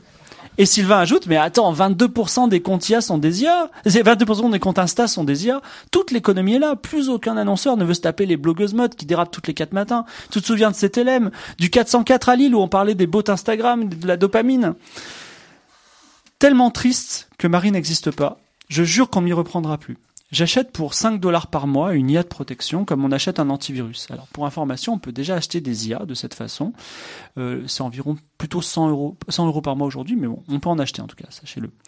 Cette IA va détecter des IA qui interagissent avec moi et les éliminer des réseaux sociaux. Le voile se lève et on découvre un nouveau monde où les IA se battent contre les IA. Alors c'est spectaculaire, j'ai beaucoup moins de commentaires d'amis, c'est environ divisé par deux, Twitch devient illisible. Fait surprenant, Sylvain disparaît de Twitter. Il m'avoue... Il, m'avoue qu'effectivement il n'est pas une IA, mais il n'a plus le temps et voilà 5 ans qu'il laisse une IA tweeter à sa place. Cela dit, moi, je suis pas à plaindre. Prenez Daz, par exemple. Il était en City Scoot et il s'est fait renverser par un Uber autonome. Son assurance AXA utilise une IA juridique et l'assurance d'Uber une autre. Les jours, il reçoit 80 pages numériques de débats, d'études de jurisprudence. Les IA se disputent et trouvent chaque jour un moyen de ne pas payer les parties. Leur discours est totalement technique, incompréhensible. Daz ne sait pas ce qu'il va arriver. Parfois, il se dit qu'il va terminer en prison juste parce qu'il s'est fait renverser. L'autre jour d'ailleurs, il a tweeté ça, et quelqu'un lui a répondu qu'il était victime de discrimination dans cette histoire. Et ce quelqu'un, c'était une IA juridique qui traînait sur Twitter à la recherche de clients. Mélissa a abandonné le journalisme. Comme elle le dit elle-même, depuis sa ferme écolo à Marseille, d'abord il y avait les journalistes, puis les rédactions ont rémunéré des pigistes, puis des blogueurs, puis des stagiaires à qui des algorithmes donnaient des tendances Google de l'heure qui arrivait, puis il y a eu les IA. Elles écrivaient instantanément, sans faute, parfaitement documentées, et savent nous intéresser. Et le pire, c'est que ceux qui lisent ces écrits sont pas des humains, ce sont des IA. Des IA qui coupent, synthétisent, font une compilation rapide pour le consommateur qui fait même plus attention. parce qu'on est dans un monde où la publicité est tellement native qu'on la qu'on la voit pas. Alors de temps en temps, Marie, hein, celle du début là, elle revient sur Instagram. Alors un niche millénial pourrait dire ce qui ne tue pas une IA la rend plus forte, et en l'occurrence une IA ne meurt jamais. Quand vous faites combattre deux humains, vous avez un blessé, un mort. Quand vous faites combattre deux IA, vous vous retrouvez avec deux super IA. Donc, Marie, revient, entraînée par la résistance de mon IA de protection, elle est devenue plus maligne. Je vois un commentaire beaucoup plus sophistiqué apparaître. Waouh, j'ai joué à ce jeu hier. Ça dirait qu'on fasse une LAN un jour, mais mon IA le lendemain, entraîné à nouveau, effacera cette invitation. Invitation qui me laisse un peu amer. La plupart de mes amis sont quand même vachement moins sympas. Est-ce que je dois être parano? Ou est-ce que je dois m'autoriser à aimer Marie? Objet inanimé, avez-vous donc une âme? Mais méfiance, les IA sont au service des crédits bancaires, des avocats, du renseignement intérieur, des sociétés de publicité. Ce sont des mignons. Ce sont des êtres sympas au service d'une cause maléfique. Les IA, en s'affrontant, deviennent de plus en plus performantes.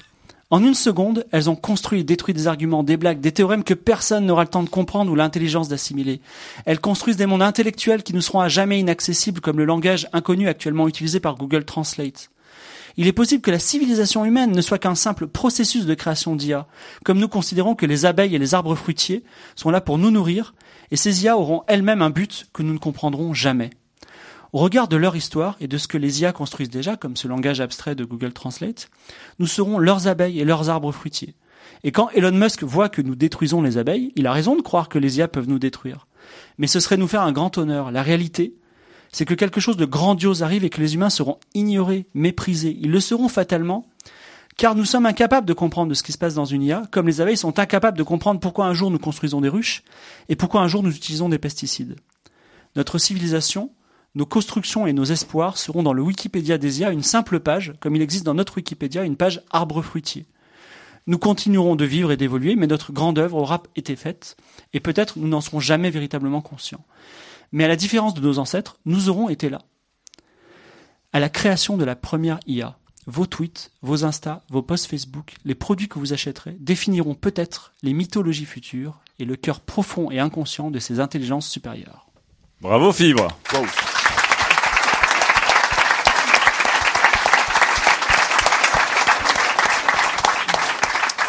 Alors très belle chronique de prospective. Cela on voit tout ton talent. C'est magnifique. Puisqu'on était parti de, on s'était parti d'une blague de se dire est-ce qu'on peut engager des IA pour euh, contrer des IA et se retrouver avec des combats d'IA. Tu es parti très loin. Tu as encore accusé le capitalisme. Je sens que ça devient un vrai, un truc qui est en train de grandir en toi, le gauchisme. C'est Il est en bien, train de c'est bien. à gauche, ouais. Pour un mec de droite dure du futur, en fait, il est en train de se, se, se gauchiser. Hein. Peut-être quand on est tellement à droite qu'on retourne vers la, on revient vers la gauche, bah, tu vois, la terre ronde, hein. hein. Tu t'es pris un mur et ouais, tu. Alors on notera aussi que nos prochains stickers, il y aura marqué en énorme rétro stalking bait. Je pense que c'est une très très belle expression. C'est ça, rétro stalking bait? Mais c'est un peu ce que vous faites quand vous, vous likez un post Instagram d'une nana, genre euh, de- un post qu'elle a fait il y a trois ans, et euh, comme ça, euh, elle fait attention à vous et peut-être elle vous rétro-stalking en quelque sorte. Rétro stalking bait. Alors ce petit compte euh, d'IA contre IA qu'on utilise comme un antivirus, comme tu disais au début, ça devient un antivirus. Euh, comme dirait un niche millénial, ce qui ne te tue pas te rend plus fort, surtout quand t'es une IA. Et à la fin, Alors aujourd'hui, on est laissé sur le côté de la route. Entre le moment où je l'ai écrit et maintenant, parce que ça va évoluer très très vite, on m'a appris par exemple que les- il y a- on utilise des IA pour détecter les fraudes bancaires. Oui. Et, euh, et donc les grands fraudeurs utilisent des IA pour contrer ces IA de, détection de fraude et ils trouvent des stratégies complètement folles. Par exemple, ils avaient euh, les IA découvraient à, à, à 100% les gens qui émettaient des fausses adresses. Et ces gens-là se sont mis à mettre des adresses bizarroïdes, genre j'habite au 28 000 rue de la Paix. Et euh, ce qui est pas possible, 28 000, tu vois, ou euh, genre 280 000 rue de la Paix. Et les IA trouvent, enfin, n'étaient pas entraînés à comprendre que 280 000 c'était un faux chiffre parce qu'ils avaient jamais vu des choses comme ça. Et du coup, elles disaient ah non mais ça c'est bon, tu vois. Donc c'est c'est euh, c'est vraiment un, un combat, euh, vraiment des, des des on va dire des balles contre les boucliers qui qui n'arrêtent pas. Mais ça, c'était les IA qui trouvaient cette parade Ou c'était des hommes qui disaient en fait, euh, j'ai fait un truc qui est bête, donc un truc Ah non, c'est pour- IA contre IA maintenant. C'est vraiment euh, voilà. Ça fait réfléchir. Ça fait à méditer. À, à méditer. À, mé- à méditer.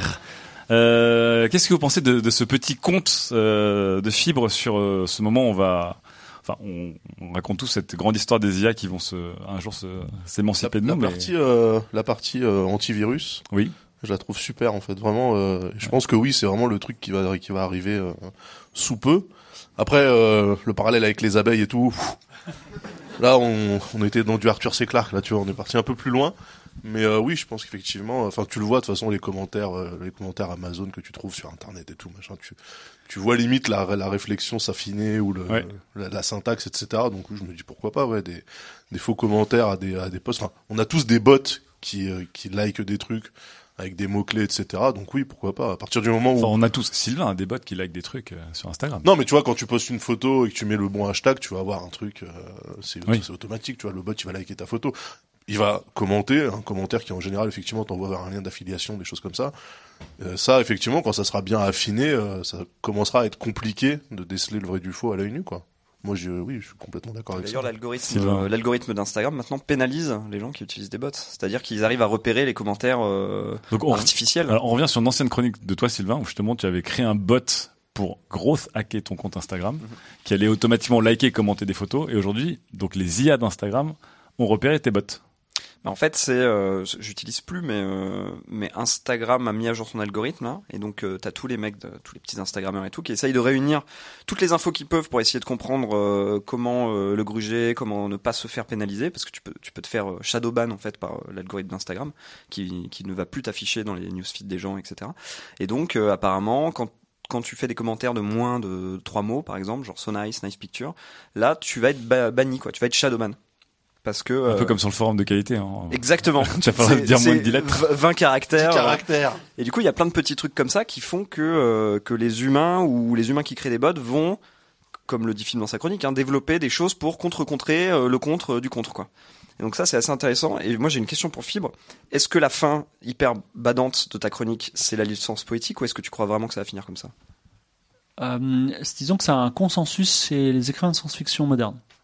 Les gens pensent que c'est ça. On va tous crever, donc. Non, j'ai pas dit Non, ça. Non, non, on sera- on laissé sur le côté de on la va se faire route. cueillir sur les arbres, ouais, ça. Non, mais en fait, je, enfin, Qu'on On va se faire farmer par des IA. Qu'on Non. utilisera comme métaphore pour parler de reproduction, en fait. Tu vois, les, des fois, les, les- comme Non, les abeilles. il y a, on, a, on apprend des langues étrangères. Il y a des gens qui ont essayé de reconstituer l'indo-européen, ils sont devenus fous, tu vois, c'est, c'est, c'est hors de notre portée intellectuelle.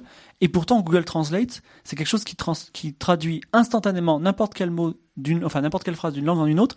Et pour ce faire, il a créé un outil intermédiaire que personne ne comprend, tu vois. Et c'est pour ça que la, réalité, elle est déjà, c'est-à-dire qu'ils sont en train de faire des choses qui dépassent les œuvres humaines d'ores et déjà, tu vois. Et euh, les gens qui disent waouh, c'est trop beau les fusées de Elon Musk, eh ben il y a déjà des robots qui font des choses qui sont, on peut même pas dire waouh, c'est trop beau parce qu'on peut même pas les comprendre, tu vois. Et c'est, il faut, enfin, il faut l'accepter déjà, ça nous rend un petit peu humble, c'est sympa. Et puis c'est aussi exaltant parce qu'on a créé ces choses-là finalement. Et aujourd'hui, on les utilise euh, bassement pour des bots Instagram, mais euh, voilà, de- demain ils vont faire des choses tout seuls, ce sera très bien. Et il faut être aussi positif. Elon Musk pense c'est plutôt négatif. Moi, je pense que je pense que c'est trop faire, c'est nous faire trop d'honneur de penser qu'elles vont nous tuer. En fait, elles s'en foutent de nous. hein. Parce qu'elles ont mieux à faire. Mais ça, t'es plutôt team euh, positif ou négatif par rapport à ce que tu as Mais j'ai pas été encore euh, bluffé par une interaction d'IA. C'est-à-dire que oui, j'ai été bluffé par une IA, mais pas une interaction d'IA. J'ai pas vu un, un échange où je me suis dit, waouh, ce monde existe en dehors de nous. Ah, Donc toi, t'as besoin que ce soit quand même palpable pour Parce que mesurer là, ce qui... la, la, non, la parce que violence ce que tu de présentais, c'était vraiment des, Mais vraiment quand, des quand échanges, reçu, tu quand t'as reçu une pub targetée Facebook, ça t'a pas épaté? Quand tu as dit euh, j'ai la grippe et t'avais une pub de une Non, pub vraiment pas. Ça m'a plus heurté qu'autre chose. Ouais, mais Je me suis mais- pas dit, ah, il se passe un truc, tu vois. Non.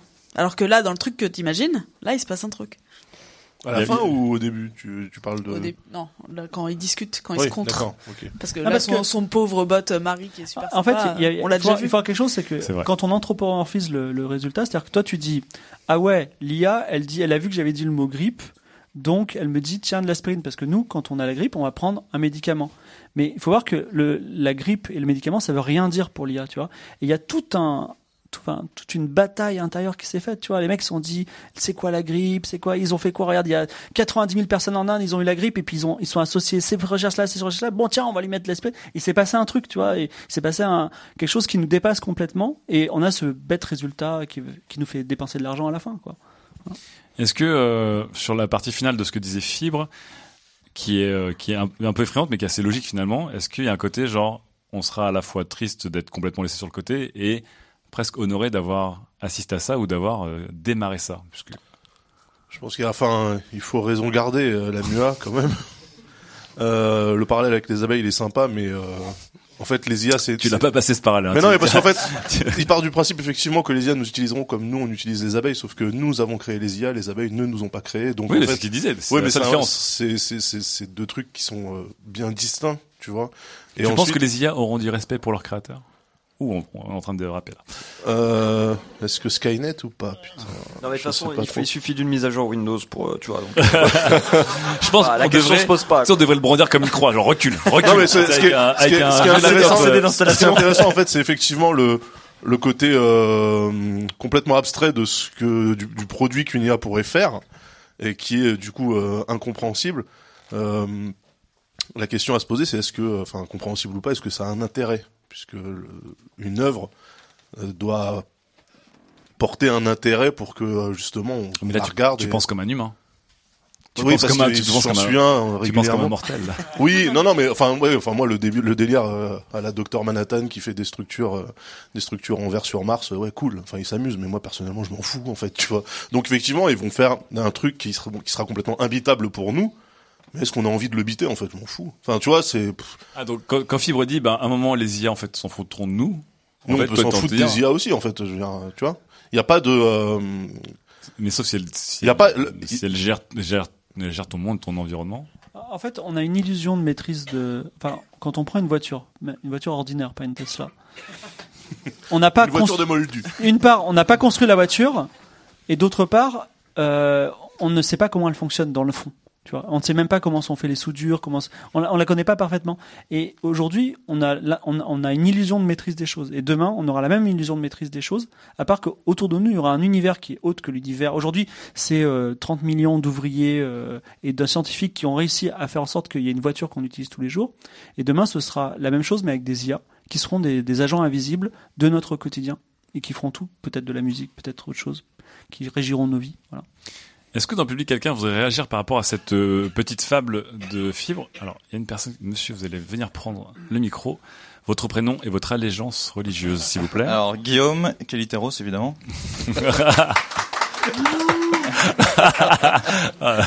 Raja Alors petite remarque euh, par rapport au début de la chronique. Euh, Fibre imaginait euh, des, des IA qui faisaient office d'antivirus. On pourrait aussi imaginer des IA euh, créées par des hackers dont le but est de perturber l'entraînement des premières IA de Ah, Marie oui. euh, en postant des, du contenu sans queue ni tête euh, qui entraînerait euh, Marie sur une fausse piste et qui entraînerait Marie finalement à poster des, des commentaires qui n'auraient plus de sens. genre lui faire lire Mein Kampf, des trucs comme ça. Par exemple, exactement ce qui s'est passé avec euh, l'expérience. Avec de Tay- c'est Microsoft. Tay, non L'expérience de Microsoft. Voilà, c'est ça par exemple. Eh ben, Microsoft euh, qui euh, ils l'ont entraîné avec euh, Twitter. Et Fausse bonne idée. Et ben, elle, a, elle a tweeté à la gloire de Hitler en moins de 24 heures. Euh, Voilà. Histoire vraie d'ailleurs. hein. Et sinon deuxième Donc là, remarque. là, tu parlais de hack, pour, juste pour résumer, tu parlais de hacker des IA. Alors Voilà. pas vraiment les hacker, les hacker, mais disons les induire Hacker en- leur apprentissage. Voilà, les induire en erreur avec des faux comptes faits par d'autres IA. Donc, il serait juste de euh, de poster des, des choses qui n'ont le moins de sens possible. D'accord. Et pour entraîner euh, les premières IA euh, vers vers une piste fausse euh, qui serait euh, et on verrait directement que ce sont que ce sont des bots. D'accord. Voilà. Le futur a l'air euh, intéressant. En fait, le futur a l'air complètement méta, Et effectivement. pas- N'avais-tu pas une deuxième remarque? Oui. Si euh, juste une deuxième remarque, c'est que souvent quand on parle d'IA, on passe très vite de la phase où euh, on a des, des IA qui sont très doués pour faire une tâche précise à la, à la phase de domination mondiale des IA. Euh, rien, enfin à chaque fois qu'on en parle, euh, aucun argument n'est amené pour expliquer comment une IA qui fait très bien des commentaires euh, a réussi à se coordonner avec d'autres IA pour gouverner le monde. Bah, Alors, r- très rapidement, TLDR, euh, il suffit simplement d'une IA qui coordonne des IA. Et c'est- et c'est c'est la fin. tu C'est vois. marrant parce que tout le problème, toute la solution, c'est l'IA à chaque fois en fait, d'une certaine manière. Ouais. C'est ça. Il suffit d'avoir une IA pour cette tâche. Donc Mm. on a deux, deux points intéressants. La première, donc c'est peut-on utiliser des IA Peut-on induire, enfin peut-on Peut-on interférer dans le- dans l'apprentissage des euh, Peut-on interférer dans l'apprentissage d'une IA, avec une autre IA pour aider l'IA de défense à mieux faire son boulot? Donc c'est du troll, c'est du troll d'IA en fait. Euh, C'est du troll d'IA. Sachant que Fibre Optique parlait d'IA qui disait des trucs complètement pétés pour euh, induire en erreur les IA de défense. Et parlait du, 20 du 28 000 rue de la paix. Ah, tu m'as perdu là. Et deuxième point, deuxième point effectivement, euh, à quel moment on passe euh, d'IA très spécialisées qui font des petites tâches très bien mais euh, très disparates à la fameuse Oui. le fantasme de l'IA ouais. totale, globale et qui fait absolument tout très bien. Est-ce qu'il y en a qui veulent euh, réagir Bah, là-dessus? Pour répondre sur le, le premier point, c'est quoi déjà? L'important c'est de prendre la parole ensuite. Non, non, mais j'avais la réponse. J'avais la réponse. Les IA de troll. Oui, euh, le problème, le problème, les réseaux de neurones, il faut un, il faut les, il faut les entraîner et les alimenter avec un corpus de base. C'est-à-dire que nous, notre Yuri, qui est en trajectoire, qui s'exprime très mal en français et qui tient des propos d'ailleurs sexistes et racistes pour, pour des raisons que je pourrais développer, mais peu importe. Elle est française. Eh ben oui, effectivement, elle, elle a été éduquée avec la littérature d'avant 1950 et euh, effectivement aujourd'hui Quelle tu lui bonne dis- idée. Non, Défendons le droit d'importuner, c'est important. non, parce que c'était j'ai parce que- sans signature. pourquoi? Parce que c'était de la littérature littérature de libre de droit tout simplement et quand tu lui dis euh, c'est quoi un diplôme? Elle te dit bah un diplôme ça sert aux femmes à être institutrices et aux hommes à être scientifiques tu vois bon Donc alors attends attends attends attends attends. En fait pour des raisons bassement euh, pécuniaires, Monétaire. vous avez décidé de faire une IA réac. non Juste parce que ça coûtait pas cher de prendre des bouquins Dé- libres déjà ce qui est intéressant c'est que si un si Quel est ce futur? Quel est ce futur? Non, mais ça, elle a raison, c'est l'histoire aussi. Ouais, c'est l'histoire, c'est le, c'est le poids de notre histoire, c'est tout ce qui, toute la littérature avant 1950, enfin, reflétait la société, qui était une société sexiste et Mais qui raciste. était aussi surtout une société libre de droit. Enfin, c'est pour ça que vous l'avez fait en premier. C'est parce que c'était gratos. Bah oui, bah, Non mais non, il y a gratos et libre de droit, c'est deux choses différentes. Mais bon, Ah oui. passons, passons. Mais Et tout ça si on pour- restait un peu dans le Tout ça pour vous dire que il faut, pour un réseau neuronal, pour qu'il fonctionne, il faut qu'il y ait un, un corpus de données énorme. C'est-à-dire que notre petite Yuri qui, qui, qui traîne, elle a, elle a commencé à parler quand on a eu 3 milliards de mots. Et c'était vraiment le début. Aujourd'hui, elle a beaucoup plus. Elle a, elle a des gigas et des gigas de données d'entraînement.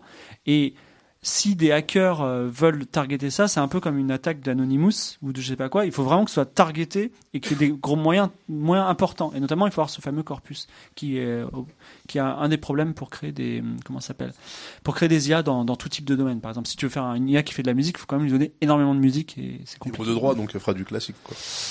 Bah ouais. Et des sons en midi. Ouais, faire des jingles, faire des jingles euh, en.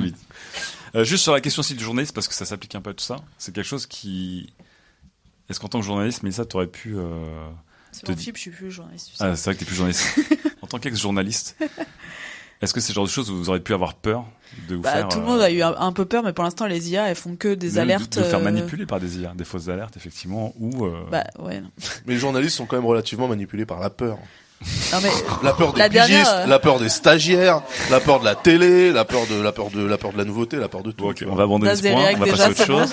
Das vit en 1950, on peut. C'est C'est libre de droit. hein, C'est vrai qu'il y, y a des intelligences artificielles aujourd'hui qui écrivent les résultats sportifs et la météo parce que c'est Ouais, très simple et très quoi. procédural. Les résultats électoraux, mais c'est tout, ils écrivent pas des longs articles. Et si avec vous apprenez que euh, la, la cinglée de Slate avec la carbonara là, en fait, c'est un robot. en fait C'est un robot culinaire. Non, c'est C'était pas un une IA, elle s'appelle Floriana, elle vit à. Parme. Floriana, c'est un nom. Floriana, il y a IA dedans. C'est peut-être un.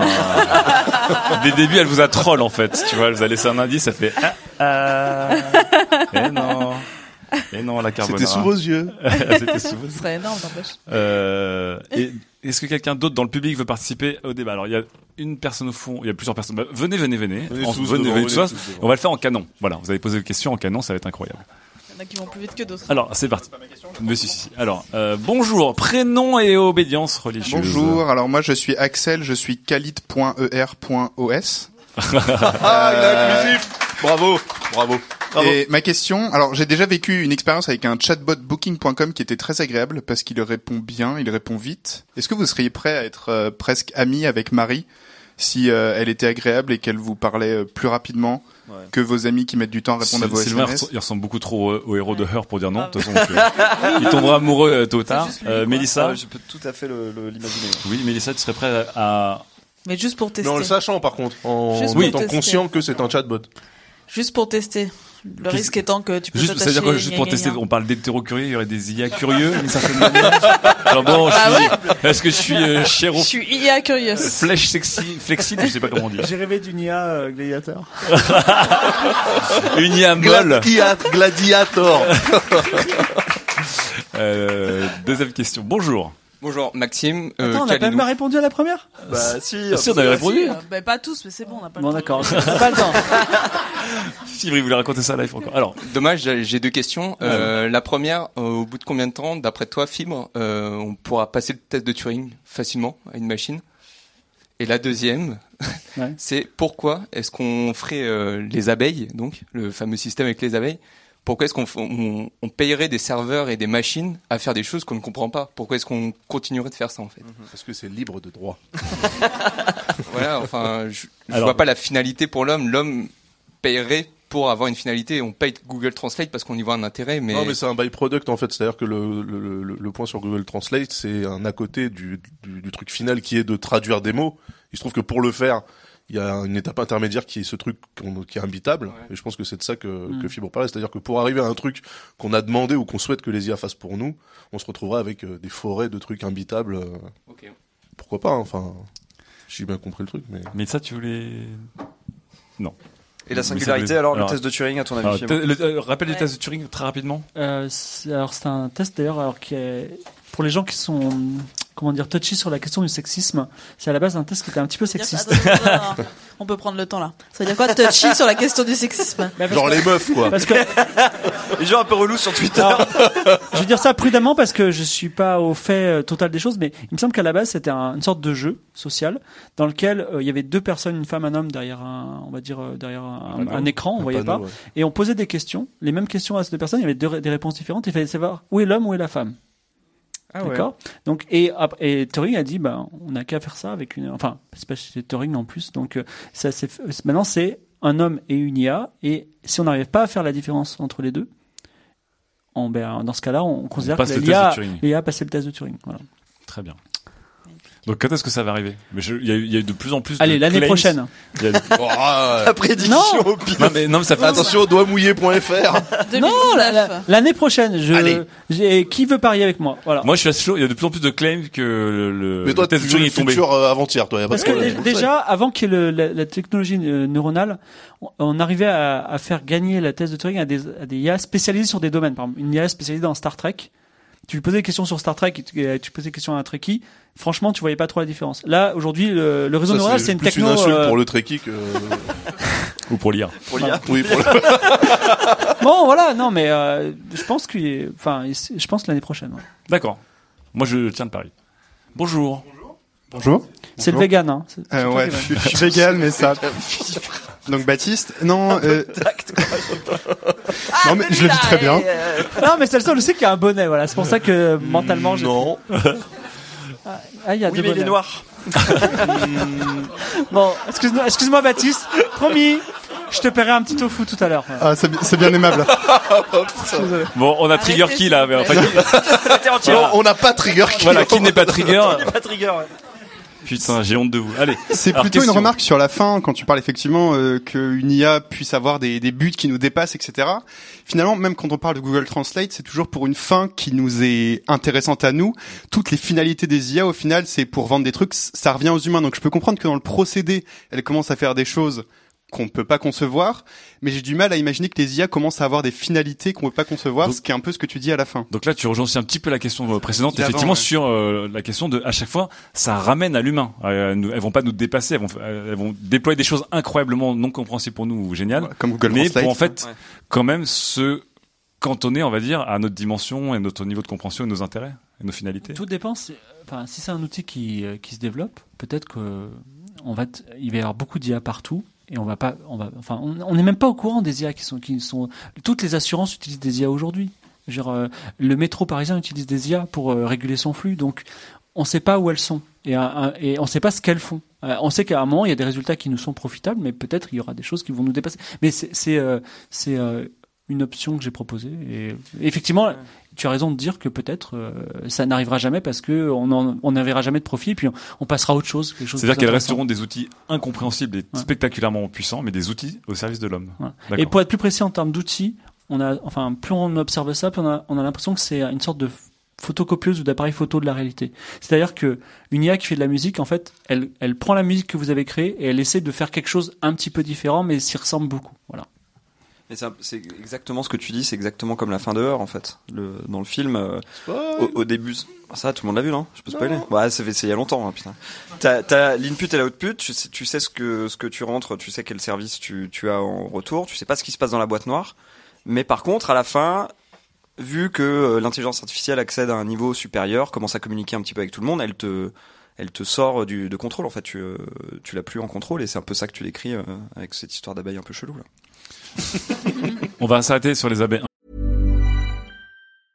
Ready to pop the question? The jewelers at BlueNile.com have got sparkle down to a science with beautiful lab-grown diamonds worthy of your most brilliant moments. Their lab-grown diamonds are independently graded and guaranteed identical to natural diamonds, and they're ready to ship to your door. Go to BlueNile.com and use promo code LISTEN to get $50 off your purchase of $500 or more. That's code LISTEN at BlueNile.com for $50 off. BlueNile.com code LISTEN. un peu chelou, qui je pense sont un très très beau symbole pour plein de choses. Euh, et on va attaquer tout de suite la deuxième FAQ. La seconde FAQ a été posée par une personne du public qui s'appelle Moda. Est-ce que Moda est dans les parages? Alors hop, par ici, par ici. Alors une question surprenante à laquelle je m'attendais pas du tout. Comme quoi, et- Est-ce que Moda est un pseudo? Ah. Oui. bonjour Moda. Bonjour, Moda. M-O-H-D-A. Quelle, Ouais. quelle est ton obédience déjà plaît? Euh. Qualiteros. Il y a beaucoup de Qualiteros. Alors, J'ai l'impression je dis pas que les. Qualiteros sont mieux que les Qualitos ou les Qualitars ou les Calisters ou les Calinous, mais ils prennent plus la parole. Et ils organisent cette, cette soirée. Ah là là là. Ceci expliquant peut-être cela, effectivement. Alors Moda, quelle est ta question? Alors la question, euh, c'est c'est parti d'un jeu entre potes euh, suite à la dernière émission. On a un grand jeu qui est euh, culte ou surcoté. D'accord. Et on s'est posé la question par rapport à la Tesla. Donc maintenant que vous l'avez testé, la Tesla, est-ce que c'est culte ou est-ce que c'est surcoté? Alors, euh, c'est surcoté de ouf. Ah, mais, mais dans le surcotage, c'est parfaitement culte en fait.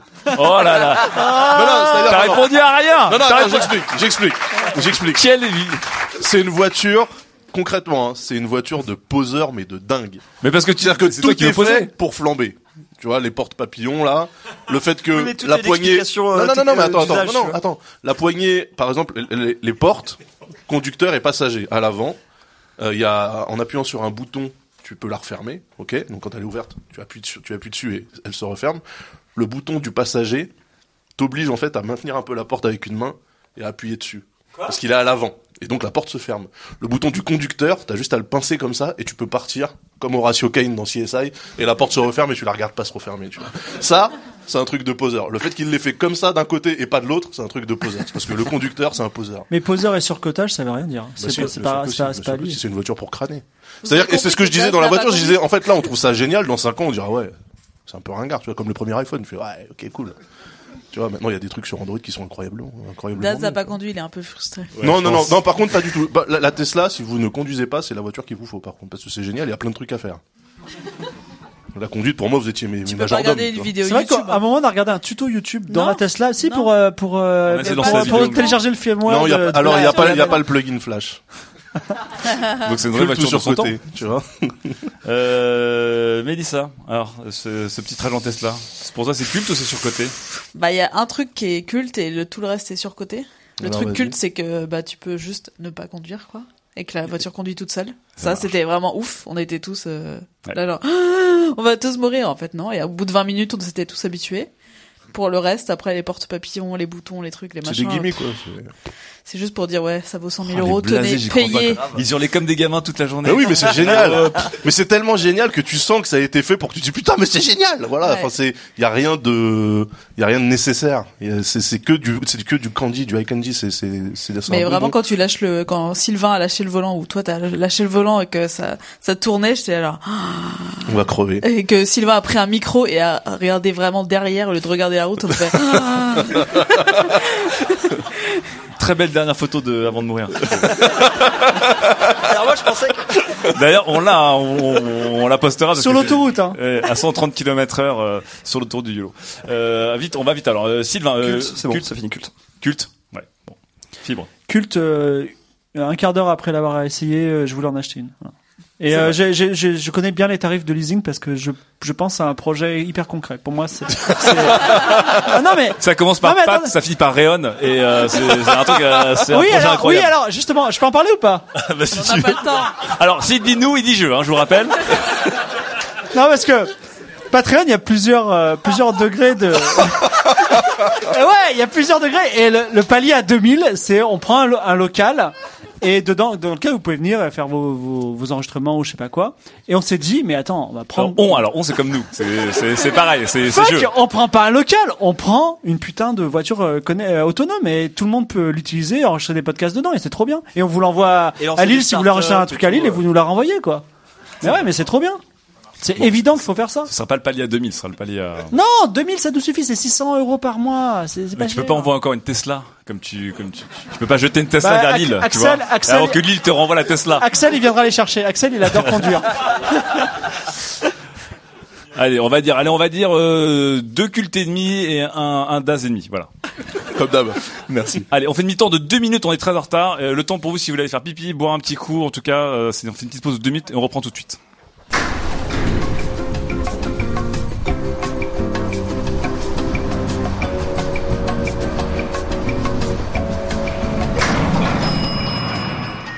Sujet numéro 3. Complot, parano, mon smartphone m'espionne-t-il vraiment? Cette titraille des années 80.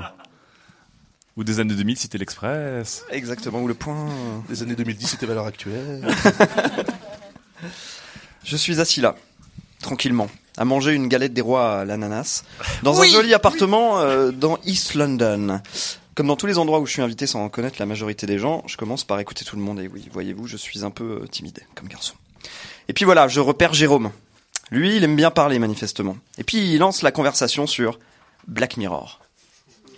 Black Mirror. J'ai un rapport compliqué à Black Mirror. D'abord, je me réjouis qu'autant de gens regardent. Après avoir passé 20 ans de ma vie à porter euh, un post-it geek de service sur mon front, j'ai enfin l'impression que la techno et le numérique, c'est devenu un peu mainstream. Demain, peut-être que le monde n'aura plus besoin de Studio 404 pour euh, interroger les, les usages. Non, en réalité, c'est tout l'inverse. La force de Black Mirror, c'est de projeter dans le futur des hyperboles des usages d'aujourd'hui. C'est-à-dire que c'est ancré dans notre quotidien. On utilise aujourd'hui des versions bêta des technos qu'on nous montre dans la série. Donc évidemment, on s'identifie. Le problème, c'est qu'il y a des gens comme Jérôme, gentils et intelligents au demeurant, mais un peu complotistes, par facilité, qui prennent tout au pied de la lettre. Qui, parmi vous, au détour d'une soirée, au bureau ou chez le coiffeur, trois situations véridiques euh, pour ma part, n'a jamais entendu quand même le Black Mirror quand il chauffer brère pour demain C'était quoi cette imitation? Fais gaffe, hein, tu sais ce qui arrive à Michel Lem, hein. euh, Ou encore, hein. ou encore, V, tu as vu ce truc euh, Black Mirror? C'est maintenant en fait. Ou autre. Ah ouais, mais c'est juste trop Black Mirror ton truc là, quoi. hein. Ça, c'était l'accent parisien. C'est le moment que je choisis généralement pour intervenir. Alors mettez-vous un peu à la place des mecs. Il y avait un type dans un coin qui parlait pas trop en mangeant sa galette. Puis d'un coup, il débarque dans la conversation pour faire la leçon à tout le monde, euh, comme s'il travaillait à la NASA. Ou à 404. Ou à 404. C'est ce qu'on appelle le geeksplaining, m'a m'a dit la main. Donc je geeksplain tranquillement Jérôme, qui décide alors de jouer sa carte piège, tel Yu-Gi-Oh! Mais attends mec, tu sais que Facebook écoute ton micro pour t'afficher les pubs Bingo Et ça tombe bien, car c'est le sujet de cette chronique. Je suis aujourd'hui à Lille. Salut le Nord Pour rétablir des vérités, je suis venu vous dire ce que Facebook fait, mais surtout ce que Facebook ne fait pas. Je suis votre libérateur, et votre président, je vous le rappelle. À la fin de cette chronique, la larme à l'œil, le rictus mauvais, vous vous emparerez de ce cône en papier aluminium sur votre tête et vous l'écraserez dans votre poing en marmonnant Comment ai-je pu être aussi crédule? C'est parti pour le Défacebook Codex. Facebook n'écoute pas vos conversations avec le micro de votre smartphone. Voilà. Voilà, c'est fini. Imprimez ça bien dans votre tête. Terminé. Voilà. Bon, je vais rajouter quelques preuves pour euh, vous aider à ramener à la raison ce que j'appelle désormais les data Illuminati. Alors primo, c'est techniquement impossible parce que ça ferait 130 mégas de MP3 par personne par jour. Donc imaginez avec les 2 milliards d'utilisateurs de Facebook, ça viderait déjà votre forfait et votre batterie, vos téléphones rameraient et chaufferaient comme un Samsung. Et pour toi, Das, celle-là. Et Facebook n'a même pas les infrastructures pour stocker tout ça, même sur une journée. Secondo, ce que vous racontez entre vous n'est pas intéressant du tout pour un robot publicitaire. Il est incapable de tirer ne serait-ce qu'une seule info utile sur une journée de conversation. En fait, c'est pas rentable de processer tout ça. C'est exactement pour cette raison que les robots de Google ont arrêté de lire vos mails à des fins publicitaires. Continue de les lire, mais pas pour la pub. Pour le plaisir. pour, pour le plaisir, ils aiment bien. Non, c'est pour les, les smart replies. Ce qu'il faut bien retenir de ces deux points, c'est que publicitairement, Facebook n'a pas besoin d'écouter vos conversations pour tout savoir sur vous. Et c'est plutôt ça qui devrait vous faire flipper. Il connaît votre position géographique, les amis avec qui vous interagissez, ce que vous likez et commentez, les heures auxquelles vous faites tout ça, les pages que vous aimez, tout ce que vous avez mis dans, votre profil et même votre historique de navigation. Quand j'arrive à ce point-là de la conversation, Jérôme, il ouvre grand la bouche, il écarquille les yeux, Et oui, Jérôme, il y a un petit bout de code qui s'appelle le Facebook Pixel que n'importe qui peut mettre sur son site web pour mesurer les conversions et faire du retargeting. Et tu sais quoi? Eh ben du coup, Facebook connaît tout ton historique de navigation. Ben oui, mais Google, Twitter, Amazon, Microsoft font la même chose, mon pauvre. Tu t'es trompé de combat. Le petit cône d'alu est désormais une boule qui roule sur le sol. Jérôme a la tête entre les mains et il lui reste une dernière cartouche. Oui, mais le Google Home alors et Siri, il m'écoute, hein, tu vois, c'est comme dans Black Mirror. Là, je suis bien embêté parce que je risque de le perdre techniquement. Je tente donc une métaphore. Tu vois, Jérôme, quand tu étais à l'école et que le professeur parlait, parlait, parlait, parlait, et que toi tu rêvassais en regardant par la fenêtre, tout d'un coup il te lançait Jérôme, qu'est-ce que je viens de dire? À Jérôme, tu lançais l'enregistrement. À qu'est-ce que je viens de dire? Tu comprenais la requête. Mais impossible de te souvenir ce qu'il avait dit avant ça. Et ben le Google Home, il fonctionne de la même façon. Il, il entend mais n'écoute pas, il n'enregistre pas. Pour être encore plus juste, il a juste assez de mémoire pour enregistrer la requête qui suit le OK Google, l'envoyer dans le cloud et attendre qu'on lui dise quoi répondre. Il n'est pas plus intelligent que ça. Mais je suis pas là pour détruire des vies. Comme je vous l'ai dit, je suis là pour les libérer. Je vais donc donner à Jérôme les armes pour s'affranchir de sa, sa servitude volontaire, reprendre le contrôle de ses datas. Jérôme commence par faire un tour sur facebook.com slash ads slash préférences. Tu trouveras ici toutes les cases dans lesquelles Facebook te met pour te vendre aux annonceurs. Tu te rendras compte du degré de précision de l'algorithme. Moi, je suis par exemple dans une case qui s'appelle Sylvain est loin de la maison et de la famille. C'est vrai. Et je suis dans une... case Ouais, c'est une case qui dit loin de la maison et de la famille. Et dans une autre, c'est marqué Sylvain fait les navettes. C'est vrai, je prends l'Eurostar demain. Donc euh, très très précis quand même. Ensuite, à chaque fois que tu vois une publicité qui te fait dire What the fuck Black Mirror quoi?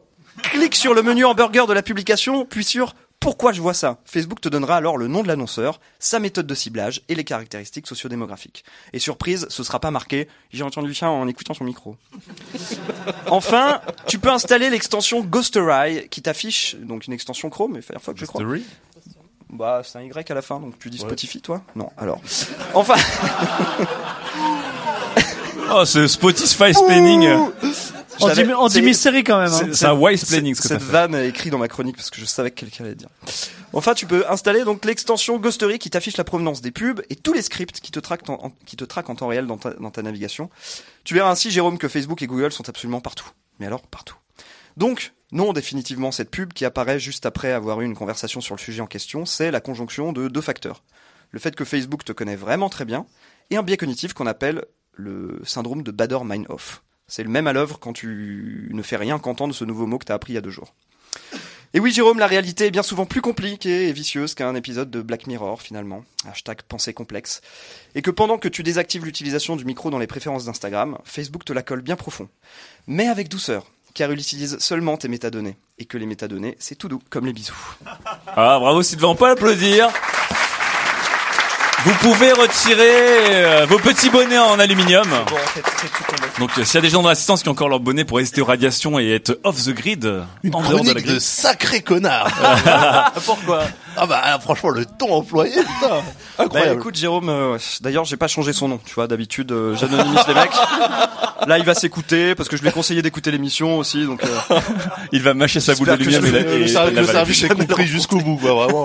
C'est vrai qu'il y avait un, il y avait un petit côté, je trouve ça très intéressant, mais il y avait un petit côté euh, communication de crise de Facebook. Genre mais non, enfin, bien, sûr que non. On va crois- montrer toutes les technologies, on va évidemment vous ouvrir. Mais en plus, là Tout où tu, pour là montrer que c'est pas vrai. fourvoies, en fait, c'est que c'est pas que c'est que Jérôme, en fait, tu lui dis non, Facebook n'écoute pas les conversations de tout le monde. Non, pas tout le monde, juste moi. c'est ça qu'il disait Jérôme, parce que Jérôme il est important. ah oui c'est juste lui, Bah oui. c'est ça. Oui oui. C'est lui qui va faire la différence dans ce monde, tu vois. C'est Jérôme, il parlait pour lui en son nom, et ça tu peux pas le prouver. Tu peux pas. Le Ça c'est vrai. Ça, Eh oui. vrai.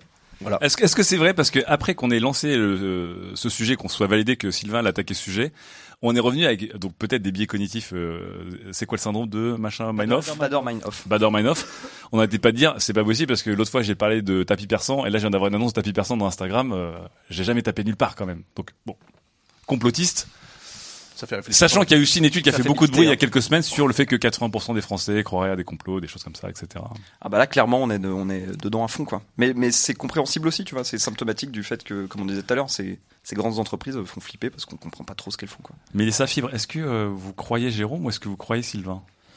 Pour la beauté du débat, Je vais poser un petit papier d'alu sur ma tête.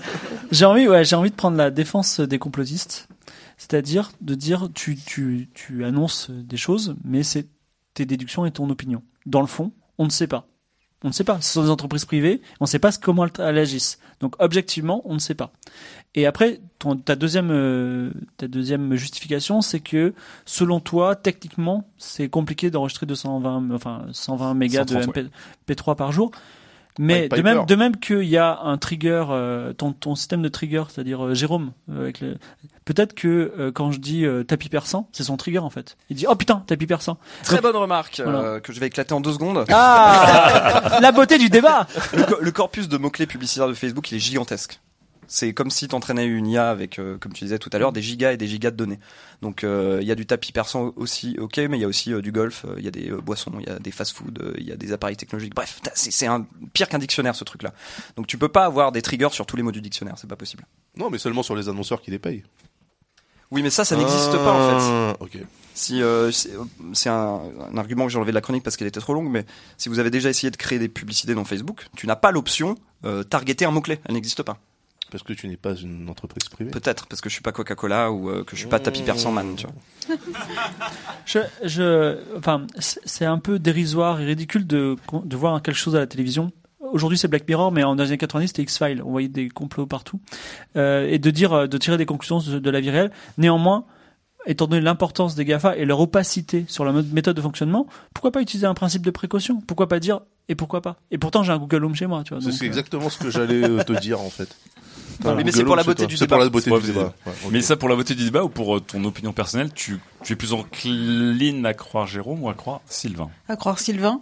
Ouais. Notamment parce que j'ai écouté une super émission qui s'appelle Reply All, où justement le mec interview des gens chez Facebook et il y a des gens à la fin qui l'appellent, qui sont donc euh, des gens comme Jérôme, qui l'appellent en disant mais euh, ma mère elle m'a parlé d'un parfum et après il fallait que je lui achète pour Noël et là tout d'un coup le même jour j'ai eu la pub sur Facebook, c'est pas possible, ils m'ont écouté, je l'ai pas tapé. Mais peut-être que sa Et il mère lui a eu la démon- pub aussi. tu vois. Ouais, il leur démontrait par A plus B qu'en fait il y avait tellement de cookies partout que si en fait il... bah en fait Mais, euh, mais le ça problème, arrivait c'est comme que, ça le problème, quoi. c'est Et que il- l'explication de pourquoi la pub Ouais. s'affichait était beaucoup plus compliquée Ouais. que de se dire Dire- ah bah il a dû entendre la C'est conversation. ça. Et en fait, les gens vraiment, ils disaient mais c'est pas possible. Et en fait, si, en fait, c'était possible, mais c'était tellement complexe qu'ils l'avaient pas. Donc il y a une solution rationnelle mais encore plus flippante que le fantasme d'une certaine Ouais, manière. exactement. Mais Jérôme, il la voit pas, tu vois. Ce qui le fait flipper, c'est le micro. Il voit pas les cookies dans son Oui, navigateur. alors il voit après, pas- après tu il voit le vois, micro, il fait, tu vois bon, les photos de Facebook avec Mark Zuckerberg qui a un petit post-it sur sa webcam. Oui, Bon, c'est vrai. Ils ont peut-être du gaffeur sur leur micro. Finalement, tu sais pas. On, on, sert- on nous cache tout. J'ai l'impression qu'on nous cache tout. Comme dans Black Mirror. Non mais je pense que ouais. Enfin, euh, Zuckerberg, il se méfie plus de la NSA que euh, que, que de, des- du ciblage publicitaire, je pense. C'est possible aussi, c'est ça fait sens. Ça fait Il sens. doit avoir un pur profil euh, publicitaire sur Facebook, tiens, Zuckerberg. Ah. Ouais. Ouais, Est-ce qu'il s'auto euh, Bon bref. Il, a un bloc. Il a un adblock sous Zuckerberg. J'allais partir sur une métaphore filée. Euh, Ce qui s'auto. question, alors question plus généraliste sur le complot et alors le complotisme qui est un sport national euh, de, de tout temps les hommes.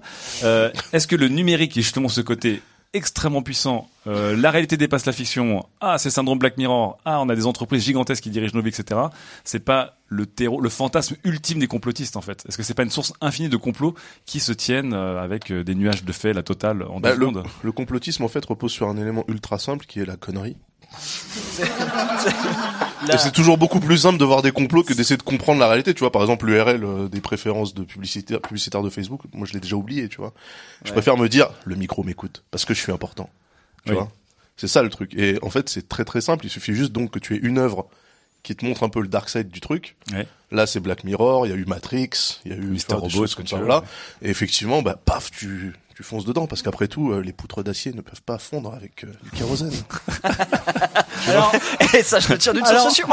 Mathieu c'est Jean-Marie euh, Bigard Jean-Marie. Bigard, si vous écoutez, on vous passe le bonjour évidemment. Fact-checking, euh, un immeuble en acier euh, résiste beaucoup moins au feu que, que le bois. Hein. Je suis Alors, ingénieur par- eh, bâtiment. eh, parlons un petit peu de point de fusion là. Je pense que c'est un débat intéressant. Ouais. Alors 9/11. Parce que le bois se c'est consomme un- petit à petit, mais voilà. Et euh, sinon, concernant le complotisme, je rebondis. Est-ce que c'est est-ce que c'est un, un petit hobby secret? J'ai une double théorie. Oh. Est-ce que la deuxième va contredire la première Est-ce que c'est ouais, comme quand tu qu'on un gagne du burger temps. au fromage Alors, dans du fromage par Thé- exemple théorie ancienne qu'on a qu'on a évoquée dans notre émission qu'on a passée au Radio Marais il y a, il y a deux ans euh, sur le complotisme justement, dans lequel je disais que le complotisme c'est finalement euh, une tentative de contrôle des gens qui ne peuvent pas contrôler. C'est-à-dire, je ne comprends pas comment fonctionne ce monde qui m'échappe, mais je vais créer ma propre mythologie en disant tiens Facebook, mes trucs, cette publicité apparaît, Et parce que Facebook m'a écouté, et c'est un phénomène que je peux comprendre. C'est de la connerie, c'est ce que je disais. Ouais, c'est bien de pouvoir te. Enfin, c'est bien de, de dormir la nuit, voilà déjà, parce que tu comprends des choses. Et au lieu de dire je ne comprends pas, je reste. Oui, c'est besoin de faire sens en fait. Voilà. Et j'ai une nouvelle théorie euh, qui est très récente et euh, je. Est à peu mais- près 30, Non non non, non non non non non non j'en ai j'en ai fait un tweet quand elle m'est apparue il y a une semaine et je Combien de likes sur ce tweet Ouais, pas pas trop c'était pas c'était pas c'était pas une vanne donc ça marchait pas très bien. Et euh, donc l'idée c'est de dire que Il stream là, il stream. l'opinion l'opinion est devenue une marchandise. Avant c'était l'information maintenant c'est l'opinion. Et ce qui fait que quand une opinion en fait devient rare comme par exemple le fait que la Terre est plate c'est une opinion que peu de gens acceptent, peu de gens ont finalement, mais qui est connue de tous, et bien finalement tu te valorises en te mettant derrière cette opinion. Donc il y a une marchandisation de l'opinion. Et effectivement, on peut se complaire dans le complotisme, et on a une certaine force et une certaine richesse, parce qu'on est riche d'opinions que peu de gens, que tous ces crânes d'œufs ont, et qui sont... Et moi je suis différent, en fait. voilà. C'est- un différenciateur social quasiment. Voilà, Le c'est tellement également, effectivement, j'aurais dû dire ça. Voilà. Donc croire, croire que la Terre est plate, c'est un truc de hipster en fait. Ouais. Ah bah voilà. Les né- bah, pourquoi pas les néo-hipsters Bah, euh, Franchement, c'est un peu vintage hein, d'une certaine Ah ouais, ouais, manière. moi, je veux dire, tu penses comme il y a La 500 ans. alt, alt hype, un truc comme ça. C'est ça, c'est alt hype. Alt hype, ok. Euh, et non mais du coup vraiment euh, spécifiquement sur euh, sur le numérique et du coup ça ça rejoint d'autres chroniques qui sont euh, on comprend plus les IA, on comprend pas ce qu'il y a exactement dans le software plus que dans dans les mécaniques.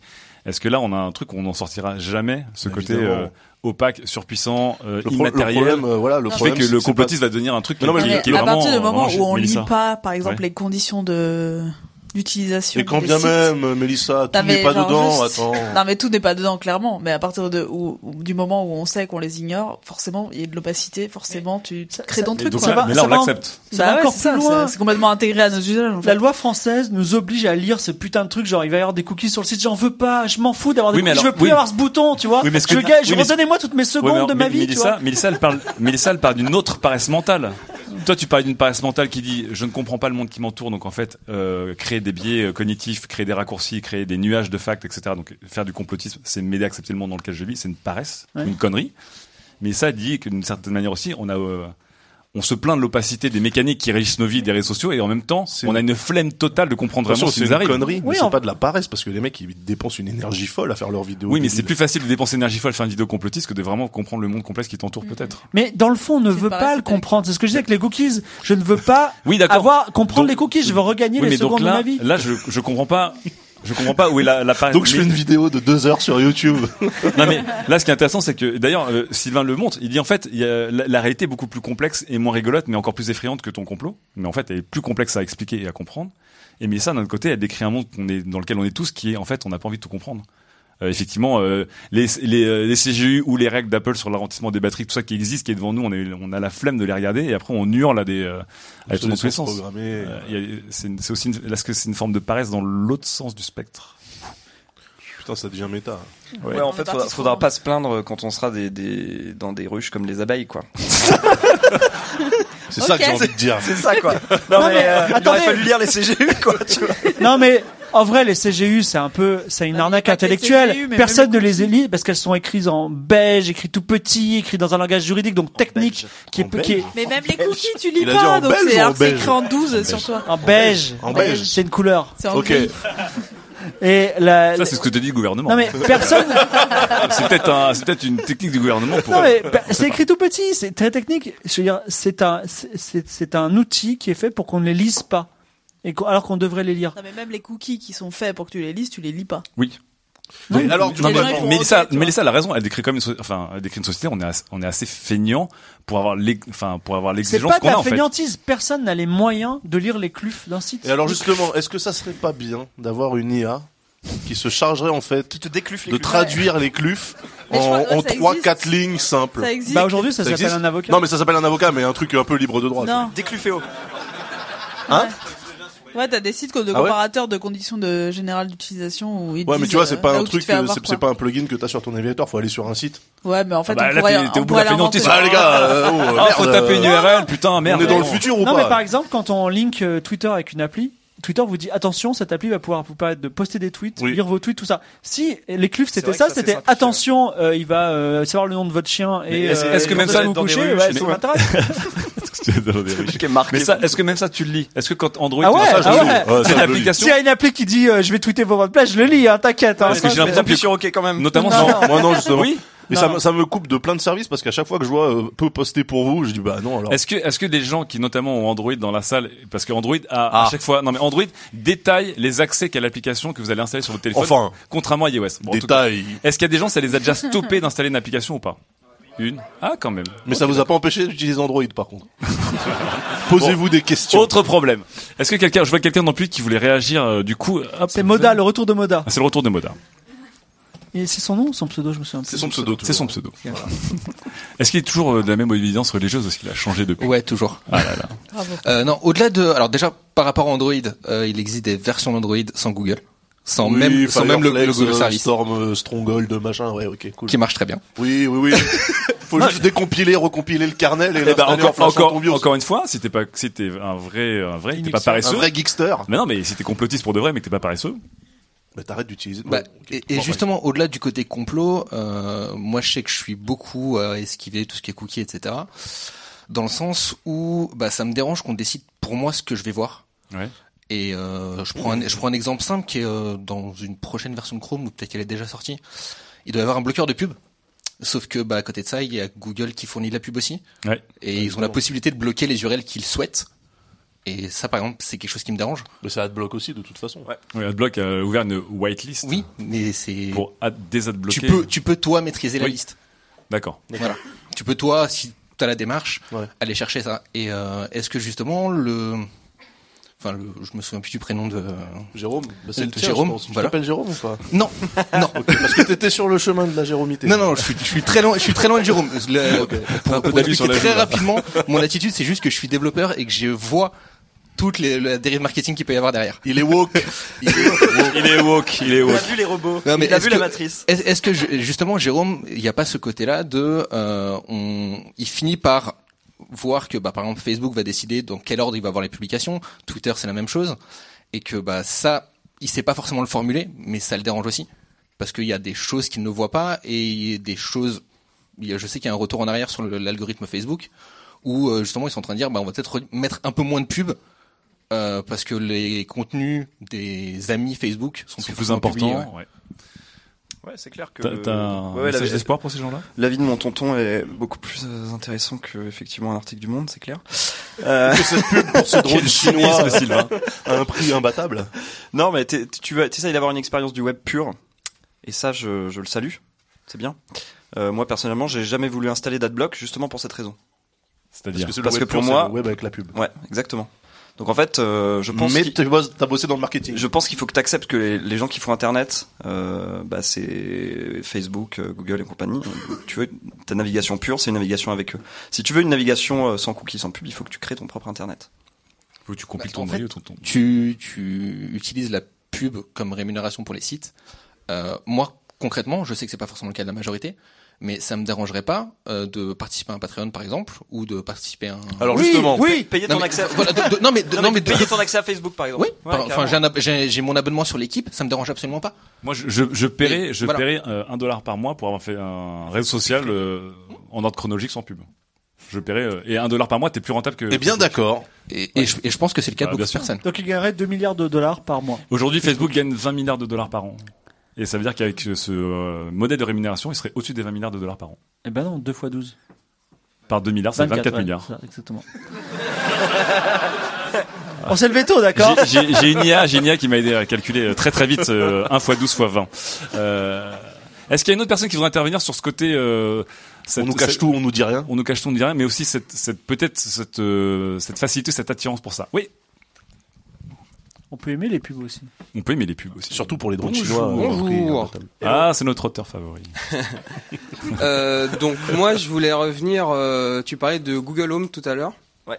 Et du coup en fait euh, le problème de Google Home je trouve c'est pas forcément qu'il écoute tout ce qu'il dit, c'est plutôt qu'il se sert des requêtes que tu fais pour euh, te mettre dans une case derrière. Ah ouais. Mais ça, c'est dans les clufs. Oui. oui, non mais voilà, c'est c'est dans les clufs. Celle Bon, qui s'affiche après- sur l'écran du Google Home. Pas d'écran. Sur l'appli. C'est un, c'est un, ça pourrait être un faux, un faux problème parce qu'au final, t'as qu'à juste pas acheter de Google Home. Mais euh, on a vu euh, pendant au Noël dernier justement. Il est donné. hein. Et il est donné. Ouais, bah oui. Et du coup, il y a beaucoup beaucoup de gens qui se sont retrouvés Tout- avec un Google Home. Tout comme Android est donné. Tout comme Android est donné, oui. Android donné au fabricant. Encore une fois, si c'est si c'est gratuit, C'est gratuit, c'est toi le produit. C'est toi le produit. Mais du coup, ouais, Google en fait change, euh, change absolument rien à part l'interface, l'interface d'interaction. Mais c'est exactement la même truc, c'est que tu poses des requêtes et Tu il enregistre. requêtes, il enregistre tes requêtes. Non, mais non. T'as- D'ailleurs, il les stocke, t'as une trace de toutes tes requêtes si tu vas sur google.com. Non, mais Je connais toutes les URL par cœur, c'est le mec taré. Bah, là, c'est quoi la différence C'est que tu, Bah, tu poses des requêtes. que Mais parce jusqu'à qu'il t'écoute présent, pas, tu utilisais- 24 heures tu sur 24. utilisais pas Google pour fermer tes stores ou allumer ta grosse télé. Là, maintenant, tu le fais. Oui, écoutez, ta Donc, t'as même des requêtes qui passaient à- à- à- à- auparavant, qui ne passaient pas par Google, Bah, qui là, du coup, euh, j'uti- J'utilise, j'utilise mon smartphone pour allumer mes ampoules ou mon ampli ou ma télé ou ne lancer Netflix. bah, ça va pas Mais chez Google. Mais c'est pas là. Bah, comment je le sais? Ça va chez Apple? Ah, ouais, mais Non, non, mais- mais alors, avec un comment je le sais, là, bah, Et comment je le sais? Non mais je, je suis d'accord avec toi, mais les requêtes que tu balances à Google, elles sont aussi difficilement exploitables publicitairement. Parce que quand tu fais OK Google allume la lumière ou OK Google met euh, Patricia Cass sur Spotify, Ben, Non Bah, mais OK si. Google allume la lumiire, il connaît le, Il connaît ton le âge nom- déjà, Patricia Cass. euh, la toi. marque, la marque de tes ampoules. Ouais. Euh, c'est quand à- tu es chez ouais. toi. À quelle heure t'es chez toi Voilà exactement. ils vont- ils vont reconnaître le ton de et voix, vis-à-vis de ça, et mais je veux dire par rapport aux conversations, par rapport à dire euh, putain je m'achèterais bien un petit tapis persan. Tu vois, c'est pas euh, ah oui ça non. c'est pas aussi précis quoi. Alors, juste pour aller dans le complotisme et pour aller plus loin, il y a eu un brevet qui a été euh, déposé par Facebook qui permet de savoir quand deux personnes sont ensemble juste par la vibration des téléphones et la position des téléphones. Ça veut dire que si des téléphones... là, ça commence à devenir evil un petit peu. Je- Non mais alors là, on parle d'un vrai brevet de Facebook qui a été déposé. Encore une fois, c'est comme le brevet Activision. Ils l'ont jamais utilisé, mais il a été déposé. Qui fait que s'ils savent que euh, deux téléphones sont à une certaine altitude et penchent au même moment, etc., ils savent que deux personnes sont dans un avion. Donc en fait, ils arrivent à grouper leurs utilisateurs Facebook en temps réel. Qu'est-ce que tu dis de ça? Je- Une réponse très simple. Ils ont posé un autre brevet similaire qui peut regarder euh, grâce au grain de poussière que tu as dans ton, dans ton appareil photo de smartphone pour voir si des photos ont été prises euh, avec le même euh, smartphone des photos de personnes différentes. Et ça, c'est la- le produit euh, People You May Know qui le développe. Donc c'est pas la team publicité. Et il faut savoir que Facebook dépose un million de patents euh, de brevets par euh, an et qu'au final ils en utilisent que deux ou trois. Et est-ce que, comme est-ce que c'est pas, boîtes, est-ce que euh, ces brevets, c'est pas les clufs du brevet? C'est qu'à un moment, les mecs te noient de brevets. euh, Et dedans, il y en a un qui Et est dedans, il y en a un qui est vraiment FDP et qui va passer crème. Non, je pense que c'est l'économie américaine qui est foutue comme ça en fait, que si tu déposes pas tout, t'es dans la merde. Je trouve que que, le je c'est trouve que que c'est- Sylvain, il est vraiment très très euh, serein avec. euh, Ouais, parce avec que Sylvain, il sait que 7 ans plus tard, t'as un Shamata Maranana qui va prendre des billets pour dire oh, on a fait de la merde. C'est c'est pas que Désolé. ouais. c'est pas que je suis serein, c'est que je, c'est que je connais les règles en fait. Ouais. Je, que- je Ouais, mais les règles, elles changent tout le temps. les règles- je Facebook, change règles. les règles sans forcément. Ouais, bah bah il faut se, se tenir au courant quoi. Est-ce qu'une autre personne devrait prendre la parole? Vire. Un peu facile. Hein. Il Bonjour. faut se tenir au courant, monsieur, enfin. Ah oui. Bonjour. Gaillard Bonjour. exemple. Bonjour.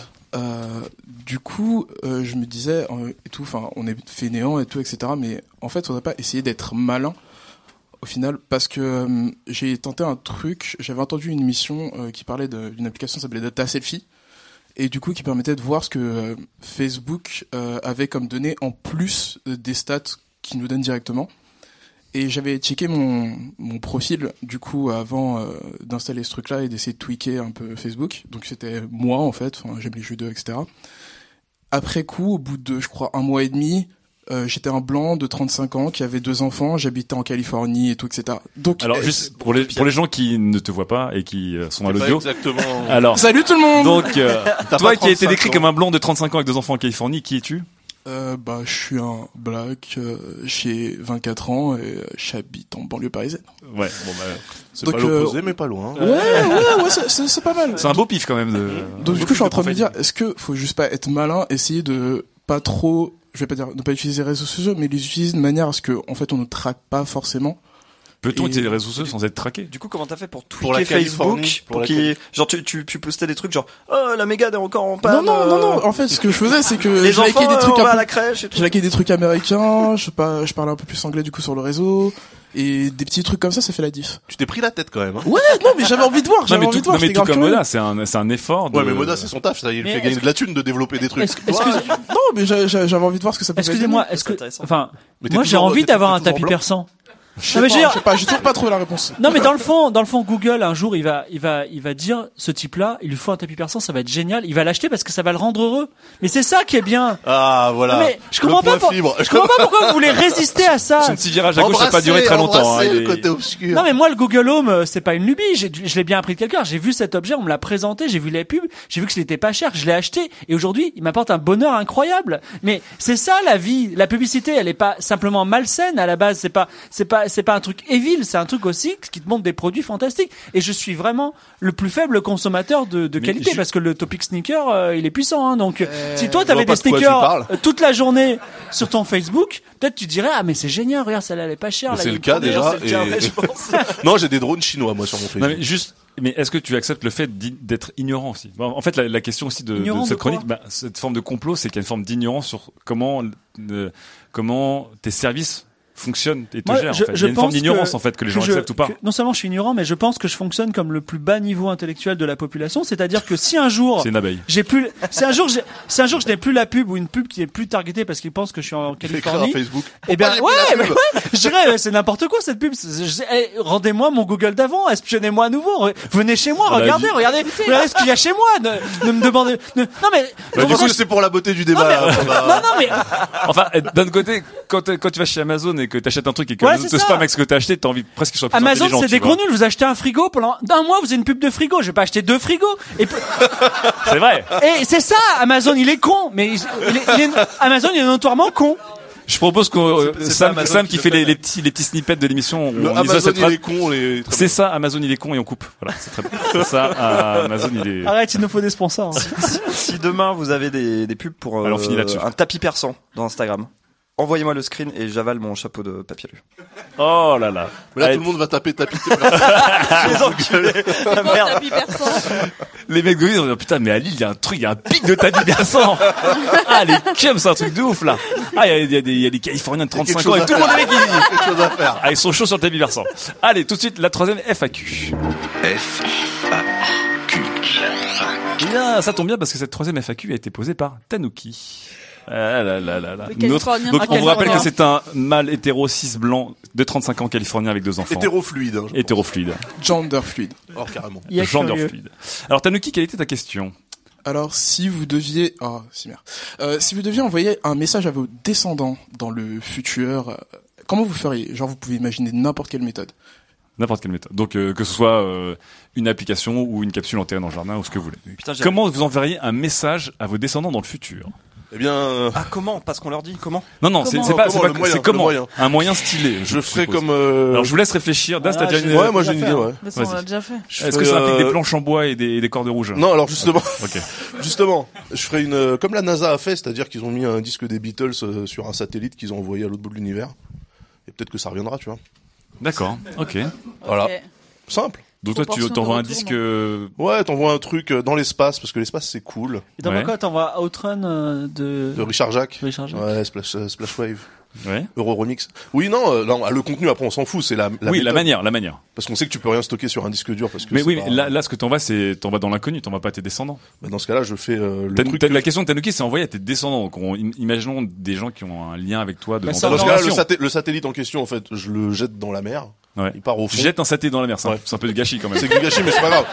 C'est pas grave. Je le jette dans la mer. Le saté est en train de couler. Mais pourquoi? Mais pourquoi? Bah attends, il y a des mecs qui envoient des voitures pour orbiter euh, Mars. Bon, Oui, bah c'est. Elon Musk qui peut se permettre. Mais euh, du coup, je le jette dans la mer et quand euh, les océans euh, se seront asséchés, on le retrouvera. Et, tu vois. Bah parce que là, ils sont plutôt en train de monter les océans. Non, non, mais ça, ça va bouger, ça. trop loin dans la, de trop loin dans le euh, Daz. Bon, alors Daz a bien piffé. Donc Daz envoie un satellite sous l'eau, quand les océans redescendront pour être remontés. Ok, très bien. Euh, Fibre, Mélissa, euh, Sylvain, quelqu'un a une idée, Fibre? Bah, moi, je, je surkifferais de programmer un tweet dans 70 ans, quoi. D'accord. Le service est Qui dit euh, salut, je suis pas mort, euh, ou follow et fibrotique, tu vois, c'est marrant. à part qu'il me followerait déjà, tu vois. Donnez au Patreon. Donné au Patreon. Attends, c'est pas ce qui a été fait par le, c'est pas ce qui a été fait par l'auteur de Discworld? Oui, Terry avait- Pratchett a fait ça, Terry mais Pratchett je crois que c'est pas, c'est pas programmé vraiment, ça passe par sa famille. Mais euh, on peut programmer aujourd'hui avec. euh, J'utilisais Cl- Clock Tweet à l'époque. Et d'ailleurs, j'ai un, j'ai un tweet que je repousse qui dit je suis encore en vie, qui est euh, qui je repousse euh, tous les tous les 10 ans, on va dire. Et, cette, euh, cette morning routine de Fibre, elle est, elle est à chaque fois plus glauque. Tous les lundis à 10h. Non mais c'est marrant. Imagine, je meurs, vous, vous me pleurez tous, puis tout d'un coup, vous voyez, euh, Fibre Optique qui tweet, je suis en vie, c'est marrant, c'est c'est drôle, tu vois. Ah ouais, c'est drôle, ouais, c'est drôle, c'est drôle. Et genre on- les on mecs ils disent, ah putain l'enfoiré, tu vois, il est pas mort. Donc euh, non non, c'est c'est marrant. Je suis non. avec Tupac. Mais ouais, un, truc, un truc, ouais, ça serait génial. Ah ouais, un truc comme ça, ouais. Je suis, euh, non, je suis pas avec Tupac. Il est encore en vie, tu vois. Voilà, bref.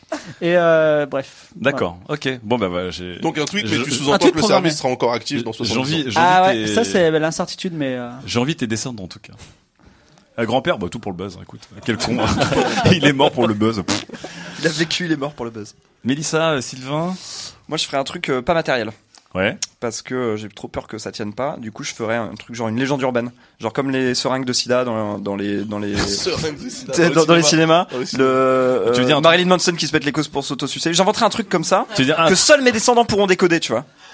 Et, et- et quand ça arrivera à leurs oreilles, quand ils seront genre quand ils auront 12 ans et demi euh, dans la cour du collège, il y a un mec qui leur dira ah, je sais pas ce qu'il leur dira. Et lui il fera oh putain, c'est mon grand-père. ça, ça a été déjà Mais fait comment par, il euh, saura par RG, ça s'appelle le secret de la euh, licorne. je sais hein. pas. Alors tu sais que Ok. C'est le secret de la licorne. Bah, un truc décodé que par tes descendants. euh, vraie, vraie, vraie histoire. C'est c'est en- enfin c'est un projet qui est à l'étude pour euh, la la préservation des déchets nucléaires, l'Andra. Et Ah bah euh, oui, oui, voilà, oui, c'est ça. Parce Ouais. qu'ils pensent que dans 10 000 ans, le langage, le langage aura tellement évolué que si on met déchets nucléaires, ben, les gens pourront plus le lire. Donc ils, ils, Ils le prendront en disant, eh, c'est quoi, c'est génial. ils veulent, ils veulent utiliser le système des légendes avec des chats qui changent de couleur, euh, voilà. Quoi en fait- Ouais, c'est génial. Alors Ouais. c'est- un, documentaire qui s'appelle Radio Cats. Oui, en fait, vrai, tu injectes dans un chat un gène qui fait qu'il qu'il devient lumineux quand il y a une source radioactive.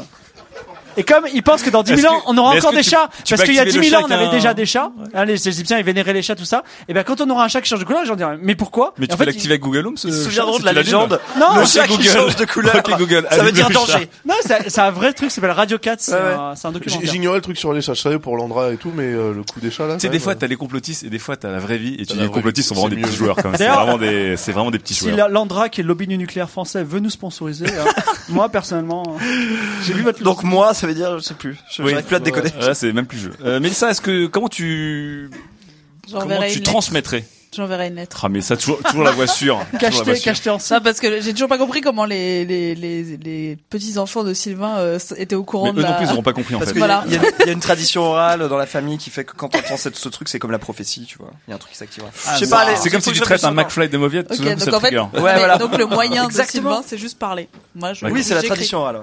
Bah, Voilà. tu peux envoyer une lettre par chronopost. Ouais. Tu sais que ça prendra deux, Ouais, ça arrivera jamais, ouais. Tu laisses ce truc. Bon, allez, fin de cette FAQ qui a été extrêmement bien piffée par toute l'équipe. Et on attaque tout de suite le dernier sujet et Mélissa s'attaque à Brotopia. Sujet numéro 4. Il est temps de démanteler Brotopia, la société rêvée des nerds de la Silicon Valley. Oh, on a attaqué le, on a ces gros morceaux pour la fin. sujet. Et c'est parti, Mélissa. Salut, je m'appelle Mélissa. J'ai 25 ans. Ça fait 6 mois que je suis arrivée dans la Silicon Valley avec une idée, une idée pour disrupter vos usages de podcasteurs. Je veux faire connaître les podcasts au plus grand nombre en créant une appli qui suggérera d'écouter des podcasts en fonction de ce qu'on aime comme série Netflix, ce qu'on a commandé dernièrement sur Amazon, notre playlist Spotify, Spotify, ou notre historique de navigation si vous l'autorisez et que vous avez appuyé sur le petit bouton OK. J'ai une équipe de développeurs avec moi, je suis jeune, j'ai des contacts, je pense pouvoir faire une levée de fonds dans 2-3 mois, mon pitch marche plutôt bien. Je vais vous raconter une soirée où je suis allée euh, quelques mois après m'être installée dans la vallée. C'est Marc, l'un de mes développeurs, qui, qui m'a invité. Il faut que tu le vois pour le croire. Là, j'arrive dans une immense villa de San Francisco. Je balaye la serre du gare. Je, de- je vois des hommes de tous âges, des gros, des grands, des minces, des sapés, des pas sapés, des femmes, souvent Ouais. très jeunes. Ouais. Je discute avec plusieurs d'entre elles et je me dis mais c'est bizarre, il y en a aucune qui dirige une start-up alors que tous les mecs là ils ont tous des idées à la con. Certaines travaillent chez les GAFA mais essaient toujours de progresser dans la hiérarchie, c'est un, c'est un peu dur et galère quoi. Je croise le fondateur de Skedaddle, le Uber des bus. Il me vend son idée et essaie de me, dé- de me dragouiller comme ça, je lui réponds que son idée est juste de recréer un réseau de bus. Il sait pas quoi dire. Ça s'appelle Skedaddle. Skedaddle. Plus loin, il y a un fondateur de Bodega, trop heureux d'avoir mis un vernis start-up sur l'épicerie du coin. Je croise aussi les deux mecs de la boîte qui s'appelait avant Long Island Ice Tea, qui est devenu Long Blockchain. Lui, il me parle de blockchain, mais apparemment, il sait, sait vraiment pas ce que c'est. Je lui pose trois questions, il a pas compris. Marc, là, il est toujours dans un coin en train de parler avec un mec qui est déguisé en lapin et qui lui propose de la coke. Alors moi, du coup, je comprends que je suis là parce qu'en fait, j'ai 25 ans comme toutes les meufs qui ont l'air jeunes et qui doivent me trouver vaguement mignonne. Et puis là, je vois commencer dans un autre coin un plan à 3 et puis il y en a un autre. Mais bizarre, c'est toujours deux femmes et un homme. Et là, je réalise. Ceci est une partouze. C'était pas dur. Mais surtout, je suis à Brotopia. Alors Brotopia, pour ceux qui sont jamais allés dans la Silicon Valley comme moi, c'est le nom donné par euh, une journaliste à l'ambiance qui règne dans la Silicon Valley. C'est un peu devenu le paradis des start euh, les hommes blancs qui se font mousser en déballant leurs richesses et donc en faisant des partouzes. Tous ces entrepreneurs, ces devs, ces nerds blancs qui veulent euh, disrupter, en fait, ont enfanté un monde qui pue la couille et où ils cro- ils croient réinventer tout tous les jours. J'ai bien visualisé le qui pue la couille, je sais pas pourquoi. ça. Et ça, Brotopia, c'est un peu le cœur de tout le problème à l'origine de la bulle, ce qui fait que bah, ces idées là, comme euh, Bodega, Juicero, ça, ça a plein d'argent, ça se développe, les gens sont trop contents, et que moi je galère toujours à essayer de financer ma start-up. Là, c'est le moment où il y a un VC qui me dit, eh mais faut participer à la partouze. euh. Je fais ok. Là, je me casse. Bah, je lui dis ok, gen- gentiment, on est aux États-Unis, tu vois. Dommage, ça partait comme une bonne fanfic. Ah, tu Fibre, pourras écrire la dedans, là. suite si tu veux, Fibre. Fibre, il était- Peut-être qu'il prenait des notes. Ah, Fibre, il a une toge romaine dans sa tête. Là, je me casse. euh, un masque. Je me casse re- rejoindre une, euh, une copine que je me suis faite en arrivant, euh, qui me raconte, bah ouais, c'est normal. Moi, j'en suis à ma deuxième start-up et la dernière fois que j'ai rencontré un business angel, euh, il m'a donné un chèque de 20 dollars, 20 000 dollars, pardon. dans un, on, on dînait dans un restaurant hype et c'était super, mais dès que, en fait, il m'a filé mon chèque, il a voulu m'embrasser.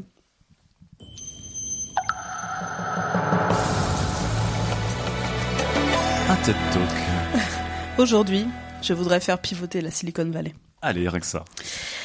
Question. Donc, sur la base de tout ce que je vous ai raconté, pourquoi il n'y a, pas eu autant de MeToo aussi retentissant sur le monde de la tech qu'à Hollywood? Alors que, en fait, les conséquences de la majorité de couilles qui dirigent dans la région soient assez visibles dans chaque pitch de start-up auquel on peut assister ici. En plus, à Hollywood, les femmes, elles sont là, elles sont, c'est des grosses stars, elles sont hyper connues, c'est le moteur de l'industrie. À Brotopia, si t'es une meuf, globalement, t'as déjà du mal à avoir un job dans ces boîtes. Donc, tu peux même pas accéder à l'industrie, t'es même pas dedans. Ces entreprises, elles sont verrouillées, alors qu'en fait, elles se veulent les pourvoyeuses de grandes valeurs de partage et de lien social. Si tu regardes les chiffres, en fait, t'as 5% de startups qui sont dirigées par des femmes et 16% des entreprises qui ont une femme à leur direction dans la Silicon Valley. Alors là, les boîtes font non, non, mais attendez, on a fait des chiffres sur la diversité. Donc en 2014, tout le monde a sorti des chiffres sur la diversité. On est en 2018, rien n'a changé. Et donc la Silicon Valley continue de dire oui, mais on a changé la façon dont on apprend, dont on pense, dont on voyage, dont on vit, dont on socialise, dont on aime, dont on achète. Mais elle ne peut pas juste changer la façon dont les femmes vivent au travail. What the fuck? Mon plan? Inverser ça. Je vais faire pivoter Brotopia. Ça s'appellera Sorotopia. Étape 1. ça consiste à créer un réseau social en fait qui va créer le socle pour que le MeToo de Hollywood soit aussi le MeToo de la tech. Parce qu'en fait, il y a un truc très fou dans la Silicon Valley, c'est qu'ils ont des avocats très très forts et que comme les meufs sont moins connues, bah, en gros, elles se font bouffer par euh, par la peur de plus trouver de travail et et donc je permettrai à toutes ces femmes de pouvoir parler dans un réseau hyper sécurisé. Donc là, sur Sorotopia, le réseau social, tu trouves euh, Marissa Mayer qui te donne des conseils, euh, la meuf qui a fait tomber euh, Travis Kalanick qui te donne des conseils, enfin toutes ces meufs qui ont réussi à faire pivoter un petit peu, une petite marche, et qui en fait vont faire que l'enquête qu'il y a eu sur Harvey Weinstein aura lieu aussi sur les autres mecs. Mais ça va prendre beaucoup de temps parce que je sais pas si vous vous rappelez de Hélène Pao, Oui. la meuf qui dirigeait Reddit et qui a ensuite attaqué sa boîte suivante parce qu'il y avait de la discrimination. Bah, elle a perdu son procès parce que juste euh, les avocats de la, de la boîte d'en face, ils étaient vraiment super forts. Flash forward dans 30 ans, plus ou moins 50 ans en fonction du taux de résistance et de la, du taux de réussite des partouzes. Dans 30 ans, Marissa Mayer, Sheryl Sandberg, Hélène Pao dirigent les GAFA. Ma pote Abby a vu sa start-up exploser. Elle n'a recruté que des femmes de toutes origines. Elles sont 4400. Je vais à une soirée, c'est pas une partouze, il y a plus de coke, les deals se font plus contre une fellation, les hommes blancs ne veulent plus être les cool kids et se comporter en fait comme des vieux beaufs riches qui prennent de la coke et qui se tapent des putes. Les entreprises de la Silicon Valley sont beaucoup plus à l'image de la société, diversifiées. Alors je m'appelle bien Mélissa, mais Sorotopia n'est que le produit de mon imagination. En revanche, le lapin qui aime la coke et tout ce qui est écrit dans les livres Brotopia que je vous conseille de lire est malheureusement bien vrai. La Silicon Valley est toujours la vallée de la couille. Voilà. Applaudissements pour Mélissa. Il est, euh, il est bien envoyé ce mot couille. Je sais pas pourquoi ce mot couille sonne bien. Euh, alors juste euh, avant qu'on attaque le débat, pour rappel, donc Brotopia dont parle Melissa, c'est un livre Un qui a été écrit sur cette culture notamment euh, du pouvoir des nerds, euh, qui étaient des gens qui étaient assez asociaux et qui avaient aussi des problèmes sentimentaux sexuels, qui ont pris le pouvoir à la Silicon Valley et qui, sans s'en rendre compte, en fait, ont forgé la Silicon Valley et les produits à leur image, euh, et donc avec des problèmes de diversité. Les Partous dont tu parles, Melissa, c'est une vraie vrai. enquête qui est sortie sur Vanity Fair où ce sont des Bah, en fameuses fait, Vanity Fair, c'est les bonnes 2.0. feuilles de, du Ah oui, livre Brotopia. Brotopia. Ah d'accord, ok. On parle de Partous où on travaille et on baise. Mais on ça. baise surtout. D'ailleurs, le terme, c'est pas Partous Ouais, ils ont ni donné- orgie, ils ont un nom start-up. Non, mais alors, ils ont disrupté la sexualité en fait. Ouais. Ils parlent des trucs comme ça, mais en fait. Enfin, ils ont l'impression de l'avoir ouais. alors que c'est des Partous. C'est un nouveau nom. Donc si vous n'avez pas lu le papier, donc cette bonne feuille de. Brotopia, le papier est absolument hallucinant et en fait ouf. on se rend compte que si on n'est pas dans ces fameuses partouzes, Il y a vraiment des lapins qui prennent de la coke. voilà, et on loupe des deals et notamment quand on est une femme, c'est très compliqué de résister à ça et d'essayer de réussir sans, sans passer par ça. Donc ça c'est très. Et très il y a Elon. Musk qui lui arrive complètement nature en pensant que c'est une soirée déguisée. Donc Elon Musk a été une de ses parties, il a dit qu'il s'y attendait pas et qu'il est reparti très vite. Il est nerd parmi les nerds. Euh, ça parle aussi euh, de The Other Tech Bubble, qui est un gros papier qui est sorti sur le backlash qu'il y a sur les fondateurs de start-up en disant c'est que des bros qui sortent de Stanford globalement ou d'écoles de commerce et qui n'ont pas euh, de notion réelle de la vie. Non, mais qui étaient tout simplement dans les mêmes euh, dortoirs Oui. et qu'on dans une chambre et comme c'est pas mixte, Oui. bah ils ont ils ont fait leur truc entre eux. Quoi. Alors ça, en France, il y a aussi des échos notamment sur les enquêtes sur Quantic Dream, sur les enquêtes sur l'école 42 où on avait toujours ce côté grosse ambiance bro, donc euh, grosse ambiance de couilles et, et odeur de couilles. et, euh, et donc ambiance donc euh, donc donc donc, euh, voilà qu'on essaie de faire bouger mais en fait qui est très dur à faire bouger. Et notamment ce qui était intéressant sur la Silicon Valley et contrairement aux autres c'est que c'est plus larvé qu'à Hollywood. Et que la Silicon Valley surtout c'est toujours posé en en bastion progressiste etc de la, de la vie de demain qu'ils nous inventent mais qu'en fait ils ont euh, ils ont une société qui est extrêmement euh, patriarcale misogyne euh, Mais en plus, je pense qu'il y en a vraiment qui se rendent compte en se disant ah ouais merde, on a on a on a raté un truc quoi. Euh, Mais genre maintenant, mais qui ont juste qu'on pas senti parce que la bulle, donc la Ouais. bulle c'est puissant et Et tout dernier point, toutes les startups que tu as citées, toutes les personnes que tu as citées sont- réelles. Ouais. Donc euh, 100%. Donc, l'histoire de Bodega, du chèque de 20 000 Juicero, et du bisou, c'était vrai. Le, le lapin, Juicero, Bodega, tout ça c'est. Skadoodle, le, la deux doigts de Ouais, les bus, c'est magnifique. Euh, tout ça, ça existe. Euh, donc voilà, donc c'est aussi une année de backlash. Euh, tu as aussi parlé de Travis Kalanick qui a Ouais. été. Euh, De Uber. euh, tout est parti d'un billet d'une ingénieure qui a eu le- les couilles, Les couilles, les ovaires. les vagins. Bon, les vagins. Euh, Le d'écrire, vagin, de les- décrire son expérience à. Uber et ça a été le début d'une longue Ouais. cascade qui a, en- qui a entraîné notamment la démission, enfin, Ouais. Le limogeage de Travis Kalanick, le, le Uber de, le CEO Mais il y de avait pas Uber. que ça. hein, oui, il y avait plein de trucs voilà. qui sont tombés. Et du coup, ils étaient bien contents qu'il n'y ait pas que ça. Mais Donc voilà à peu près toute l'ambiance notamment et ce mot qui est tombé qui est Brotopia et qui est un peu une sorte de de réveil gueule de bois à la Silicon Valley en disant putain on pensait tout euh, tout disrupter, réinventer le monde entier, avoir un monde beau avec le village global et tout et qu'en fait on était une bande de bros un peu déconnectés de la réalité. Alors est-ce que vous avez envie de réagir? Enfin vous allez réagir mais sur certains points spécifiques. Sylvain. Moi, je me demande s'ils en ont conscience et s'ils se remettent en question. Parce que, bon, c'est consternant, ce truc-là. Mais j'ai l'impression que c'est hyper dur à faire bouger. Réponse non et non. Alors avant que tu dises non et non, compte, juste quoi. dans le livre de Brotopia, donc notamment, les dialogues sont surréalistes parce qu'ils ne se rendent absolument pas compte Ouais. qu'ils sont en train de réinventer des partous, par exemple, en disant Mhm. non, on, essaie de changer le modèle euh, du couple, euh, de la sexualité. Non mais Mais c'est dingue, que- non, mais ce que, ce que dit Sylvain, c'est vrai que, enfin, euh, mais ça tu connais Ouais, mieux ouais. que nous. Mais euh, la réponse est oui, dans le sens où ils ne se rendent pas compte. Oui, ils se rendent pas oui, compte. alors, Ouais, non, ils se rendent pas compte. Ok. En fait, euh, c'est c'est aussi le, le mode de fonctionnement euh, du financement des idées, tu vois, où il faut les pitcher. Et donc, en fait, tu dois essayer de marketer ton idée avant même qu'elle ait réellement, réellement pris corps. Et du coup, je te retrouve à faire des raccourcis de ouf qui, de facto, deviennent le truc standard, en fait, par rapport à, par rapport à ce que tu pitches. Et tout se développe comme ça sur des, des slogans, des, et tu te retrouves effectivement à réinventer un système de bus qui est complètement débile en fait quand on y pense. Ou euh, voilà, app- appeler Bodega euh, un distributeur de, de sneakers euh, que tu mets dans les halls d'immeubles, en pensant réellement que là, t'es en train de changer un truc, tu vois. Et je- donc il y a quand même deux problèmes. Il y a des mecs déconnectés et il y a le fait que ce soit des mecs qui soient Il y a- complètement entre mecs. Il y a les mecs déconnectés et il y a le fait que le système de, euh, de, de financement de tout ce milieu-là demande en fait euh, à marketer à tout prix. Tu vois, Marketé à- pendant des partous d'ailleurs. en plus. Ça Parce que autant joindre l'utile à l'agréable. Enfin, l'utile, enfin l'agréable pour les hommes du coup. Bah pour les hommes, oui, parce que décrit leur effectivement, ils croisent, euh, ils croisent jamais les épées là-dedans. hein. C'est toujours euh, des femmes. ah bah. Ouais, c'est comme dans.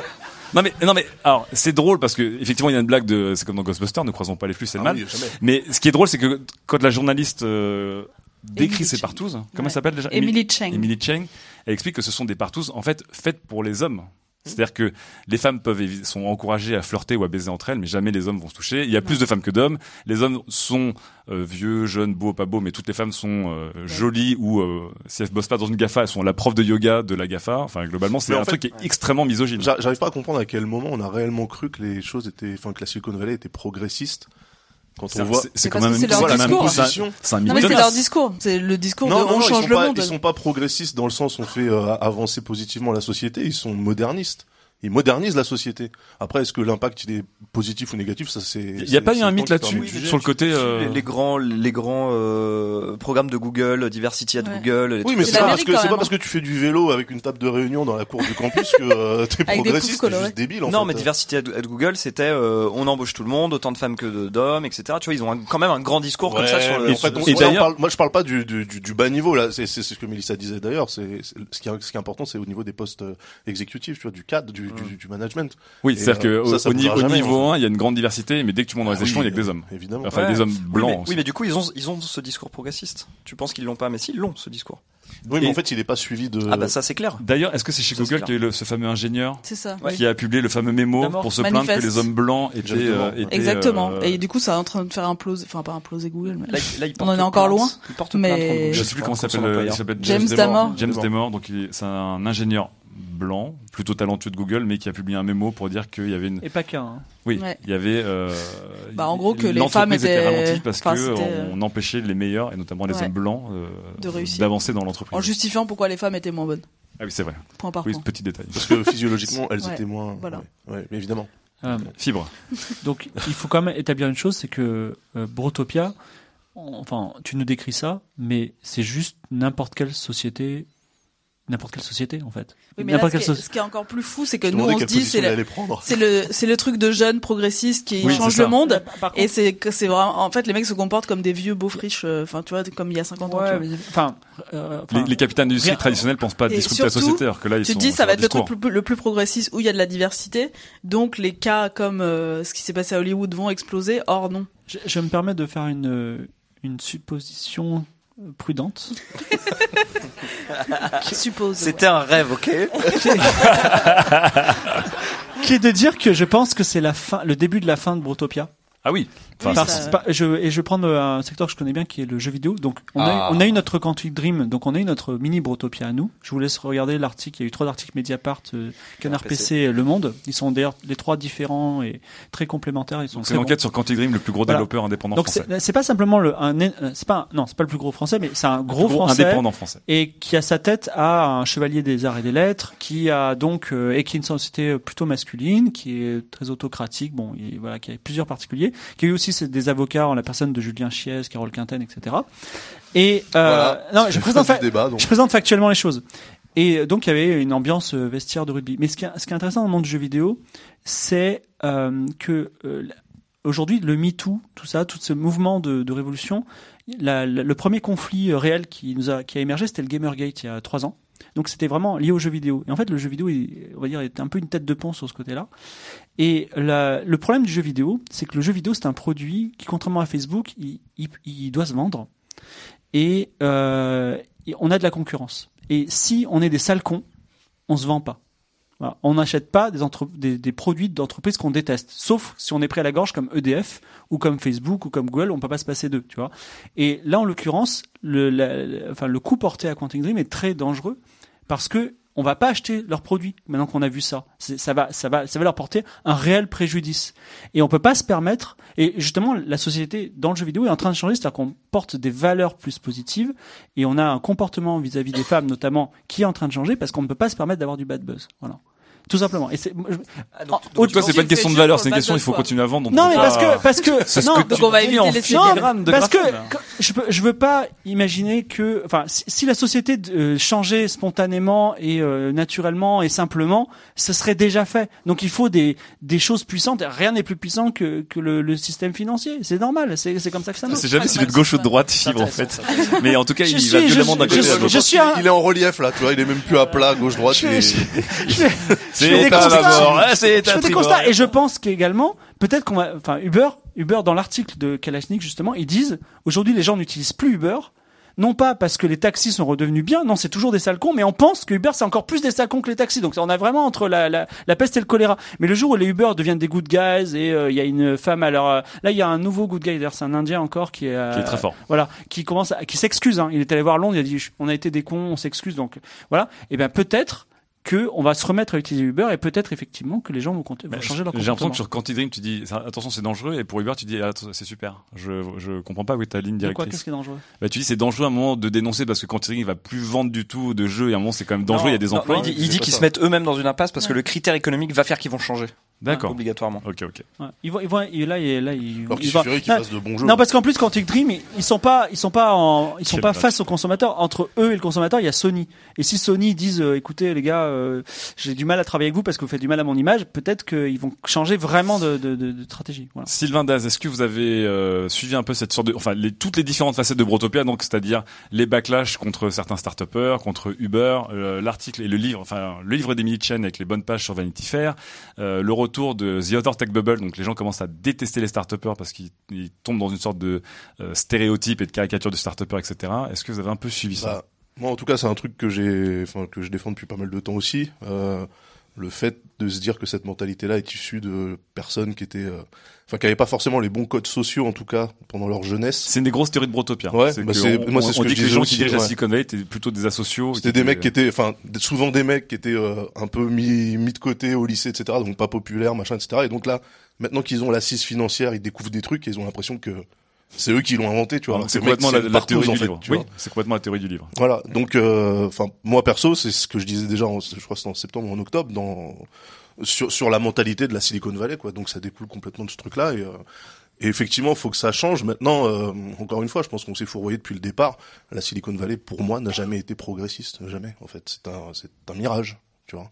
C'est pas, ça ça n'a jamais eu d'exi- Alors, ok, oui, il y a des comités éthiques, machin, etc. Mais c'est des comités éthiques qui sont chez Google, qui est le plus gros, euh, le plus gros advertiser du monde. Donc, Sylvain, ton avis euh, sur la question Ce qui est marrant, c'est que nous en France, la scène startup française, on a exactement, non, on n'a pas exactement le même type de personnes, mais c'est quand même euh, des hommes, des hommes blancs. Mais, mais eux, ils sont, ils ont les codes, ils sont issus d'écoles de commerce, tu vois. ils ont les codes. Non mais c'est vrai, c'est c'est Bah pas- non, mais c'est des sales cons. Il y a, il y a des gens dans l'école de des commerce sales qui vont te montrer des trucs. Mais euh, bien sûr que c'est ah ça, oui, c'est ce que je dis. Mais c'est pas des asociaux qui ont pas les codes de la société. C'est au contraire des Ah. gens qui ont tous les codes et qui savent bien euh, Enfin, c'est des faire mecs les ont les choses. codes, tu on vois. leur dit, la- Wauquiez, c'est des Laurent. Wauquiez, c'est des Bah, justement, moi, je, suis- je suis pas d'accord avec le, Et- et à du- dire c'est Laurent, de Laurent Wauquiez parce qu'il y a un système de fabrication d'élite qui est hyper pervers en France où. euh, Oui, mais ouais, voilà. complètement. Donc, euh, Et euh, D'ailleurs, il y avait beaucoup d'articles justement sur le fait que les startups françaises étaient très traditionnalistes par rapport aux startups américaines. Mais startups américaines, tu avais un petit génie du code qui sortait, euh, qui forquait du parcours euh, classique, alors qu'en France, on revient très vite à un truc de sortie d'école de commerce ou de, de grosses filières apparemment. Et parce qu'on embauche, sur, on embauche sur le CV, on embauche sur le diplôme, ce qui est Oui. une absurdité totale. Oui, bon, enfin, après là, là, c'est c'est un, un autre problème. Parce Mais en que tout les cas, VC, les VC bah, regarderont ce profil-là d'abord pour financer, plutôt qu'un mec qui a une bonne idée chez lui. Euh, dans Alors juste, juste avant qu'on qu'on prenne les questions, enfin les observations, les analyses du public et leurs réactions, euh, un dernier point de débat. Est-ce que justement, euh, Daz, tu disais, j'ai jamais cru au fait que la Silicon Valley était progressiste. Est-ce que c'était pas, j'avais l'impression que c'était le sentiment massif de on a cassé les boîtes à l'ancienne, on est en open space, il y a plus de dress code, les gens Plus sont plus intéressés, il y a plus de hiérarchie, les gens sont plus intéressés par l'argent. Totalement des d'accord mecs comme Steve toi. Jobs, Zuckerberg se baladent en slaps et en jeans parce qu'en fait, oui, ils sont milliardaires, mais en fait, ils s'en foutent. Bill Gates veut changer le monde. euh, Le PDG de, je sais pas, de North Face rachète des terres entières. Enfin, il y avait un côté, est-ce qu'il n'y avait pas une sorte de fantasme sur la Silicon Valley qui est la terre de tous les possibles où tous les codes tombent et qu'en fait, ce que Mélissa nous raconte, c'est que les codes les plus importants sont. Bien sûr, mais parce que pour mais moi, il y avait un c'est pas, fantasme c'est pas autour de parce qu'il y a ça. un baby-foot dans ta salle de pause que ta boîte est humaine, en fait. Non, mais c'est c'est même l'inverse. C'est même l'inverse. Dire ouais, c'est cool, on est en open space. Non, c'est un système de panopticon communiste où où il y a un chef qui regarde tout le monde. Ouais, de Comme dire ouais, mais c'est pas euh, ça, en plus. euh, venez, euh, venez en ouais, c'est en plus un Contact Dream, c'est ça. Venez en ça. jean, c'est cool. Non, c'est vous dormez ce soir au bureau de toute façon. Donc autant bah, autant autant, autant être en jogging, tu vois. Le donc, travail, euh, Donc la là, là, t'es à gauche ou t'es à droite? T'es à gauche. mais on s'en fout, je suis Ah, à je gauche suis ou à là, droite. je suis taquine. C'est pour vous dire que en euh, enfin tout système, enfin et eux comme ils sont dans la présentation hyper positive des éléments, on a l'impression que c'est cool, mais c'est pas du tout cool. C'est cool, l'aspect est cool, effectivement, il y a des couleurs pastel, euh, t'as un baby, t'as un distributeur avec des canettes à volonté, Mais etc. est-ce qu'il y a pas mais, mais socialement, ça change rien, en Il y a pas eu d'avancée par rapport à l'entreprise classique, parce que j'ai l'impression qu'on est en train de. Moi, personnellement, l'entreprise classique, euh, personnellement, on bossait dans des dans une entreprise-. En général, Pour travailler dans une entreprise classique. Enfin, tu travailles plus. Non, pour travailler dans une entreprise classique qui justement a un peu shifté, a adopté certains des codes, y compris les salles de réunion pastel et les open space. Euh, pour moi, l'open space, c'est la fin, euh, c'est c'est la fin totale de, euh, de de la bonne ambiance au travail. Justement, c'est c'est un enfer en fait. Au quotidien, c'est dégueulasse. Bon, là on dérive sur un autre sujet encore une fois. Oui, non, mais voilà, mais en fait, c'est encore Oui. une fois parce que c'est cool d'avoir des grands espaces comme ça qui sont pas cloisonnés parce que soi-disant l'information va, va va circuler et du coup on crée un esprit, une cohésion, un esprit de corps, machin, etc. Non, c'est faux en fait. C'est pas c'est pas c'est pas en rendant un truc qui sur une photo fait cool que ta boîte le devient réellement et que euh, tu respectes toutes les euh, sensibilités, et, euh, les minorités, etc., etc. Ça n'a rien à voir en fait. Il y a une majorité d'hommes dans ton entreprise? Euh, au poste clé? Oui. Non. D'accord. Comme quoi, et pourtant c'est une entreprise, une entreprise qui a 70 ans. Mais c'est une entreprise peut-être internationale. Ouais. Bah, elle est euh, française euh, initialement. Parce qu'en France, euh, au CAC 40, il y a pas beaucoup de femmes et il y a, pas de noirs. Non, non, elle est française. Voilà. Le, le PDG, le PDG est, Le PDG. est un homme, Mm. certes. Par contre, tu vois, moi, ma patronne, je suis à la DSI. La patronne de la DSI d'une boîte de 12 000 salariés, bah, c'est justement une femme. Mm. Et au- en dessous d'elle, c'est aussi une femme, et encore en dessous, c'est encore une femme. Enfin, tu vois, il y a, justement, paradoxalement, cette boîte qu'on pourrait croire comme ultra On, a- patriarcale, on appelle souvent la, la, la cogip, voilà, ancienne, ultra patriarcale, finalement, moi, je trouve qu'elle est euh, en avance sur plein de points par rapport à des boîtes qui sont cool. Sylvain, tu voulais dire un truc juste avant qu'on prenne la, Ouais, je veux juste qu'on demander donne la parole euh, au vous public. visiez des partous ou pas. Ouais, bah, certainement, mais je pense que c'est plus les mecs du marketing. En tout cas, le, le passage de Brotopia sur les partous est juste surréaliste parce que dans ta chronique, quand tu l'as décrit, tu décris que la réalité et au début, même moi qui avais lu le papier, je pensais que c'était une sorte de, de, de conte un peu à, à, à Avec le lapin et tout. Oui, tout ça c'est vrai. hein, tout ça, et le fait qu'ils signent des deals euh, pendant qu'ils baisent, etc., c'est absolument euh, incroyable. Parce que on vous rappelle que la vie 2.0, tu travailles tout le temps. euh, Bien sûr. bien sûr, un open Bien space, sûr. c'est open sex. Alors, est-ce qu'il y a des gens dans le public qui voudraient réagir euh, sur Ah bah. Brotopia? Il y a Raja ici. Alors, on va donner la parole à monsieur parce que vous n'avez pas en- encore la parole. Et après, Raja, tu prends la parole. Bonjour, prénom, Bonjour. obédience. Alors, je suis euh, Alexandre et je suis Kalitos. Ah, Kalitos. On te protégera, on te protégera à la minorité, il en- sortie. il en faut, il en faut. Bienvenue à Qualitérotopia. Euh, voilà, euh, une société qui n'est pas si ouverte que ça. Alors, moi, j'ai- j'aimerais parler d'un sujet ben, euh, qu'on avait déjà discuté avait sur, euh, ouais, sur Twitter. Euh, moi, je viens d'une école de commerce. Bouh Non, euh, ça il, faut- il en faut, il en faut aussi. Hein. Et, euh, et le, le gros problème, en fait, c'est que c'est normalisé, en fait, tout ça. C'est-à-dire qu'on est dans une euh, dans une école où euh, les soirées où les meufs sont euh, bah, hyper sexualisées. Je veux dire, c'est un truc qui est hyper commun et ça ça pose problème à personne. C'est-à-dire que personne C'est s'en choque. institutionnalisé en fait. Ouais, c'est hyper institu- institutionnalisé. Euh, les, les meufs s'en foutent. Elles sont même justement là, en fait. Enfin, c'est l'impression, en tout cas, qu'on en a. Je veux dire, je- j'imagine qu'il y en a qui, qui s'en foutent pas. Mais la majorité euh, donne une impression que c'est hyper normal, que surtout l'administration la valide. C'est-à-dire qu'il y a quand même beaucoup de visuels qui sont euh, hyper choquants et Ouais, qui sont hallucinant ce que ouais, qui sont montré, hyper euh, vi- enfin Oui, alors c'est vrai, que- c'est vrai qu'il y a eu, ça a été aussi un des scandales, euh, pas que l'école 42, mais on avait sorti aussi des euh, communications internes d'écoles de commerce où Ben, Ouais, c'était voilà. euh, très Et- ambiance bro, quoi, ambiance vestiaire. Ouais, et surtout en fait, ce qui était hyper choquant, c'est que bah ouais, euh, je sais plus ce que je voulais dire, mais euh, c'est- tout le c'est que monde, c'était pas euh, choquant. normal, c'était fait. pas choquant. Ouais, en fait, ça choque que les gens qui n'en font pas partie, concrètement. Ouais, voilà, c'est ça. Il y a Et- rien dans ton, il y a aucune nana dans ton école de commerce qui dit des choses contre ça. Enfin, il y a aucune. Non, non, concrètement, de- on est, on est peut-être, je sais pas, une dizaine à en parler et se dire, Pff, c'est quand même chaud, non? Et Mm. tout le monde s'en fout, en fait. Et Ils du coup, c'est pour ça, oui, ce que je voulais dire, c'est que justement, c'est pas des gens qui sont, euh, qui sont frustrés sexuellement. C'est-à-dire que, à part les- le, le tiers qui va sortir d'une, euh, d'une prépa, la plupart, c'est des gens qui vont venir de, euh, enfin, sans vouloir euh, vexer les prépas. Mais euh, la, la plupart de ces gens, c'est des gens qui sont, euh, Ils sont un qui- peu filiarico, quoi. bah, un peu de gauche. et, et du coup, euh, bah, voilà, du coup, euh, je, je trouve que c'est des gens qui sont pas frustrés et qui le pratiquent quand même et qui le développent. Et comme c'est normalisé, ça choque personne et ils continuent à entretenir ce. Donc là, euh, c'est ce systémique en fait. Ouais, c'est C'est le coup du gardien du camp de concentration qui, qui fait son travail, quoi. Ben, pff, euh, sans vouloir aller là-dedans. euh, Légère, on escalade, eu. légère On escalade de la métaphore. On n'en avait pas encore eu. Bah, Moi, je trouve voilà, qu'elle arrive Godwin. plutôt tard et c'est Euh, bien. c'est bien. On se maîtrise, hein. Mais alors, là, du coup, on, donc, ce que disait Mélissa, ce dont on parlait un moment sur, euh, effectivement, aux États-Unis, le gros des start-upers viennent quand même de grandes écoles, mais plutôt avec une ambiance dev nerd, et le gros des start-upers français depuis quelques années viennent des écoles de commerce.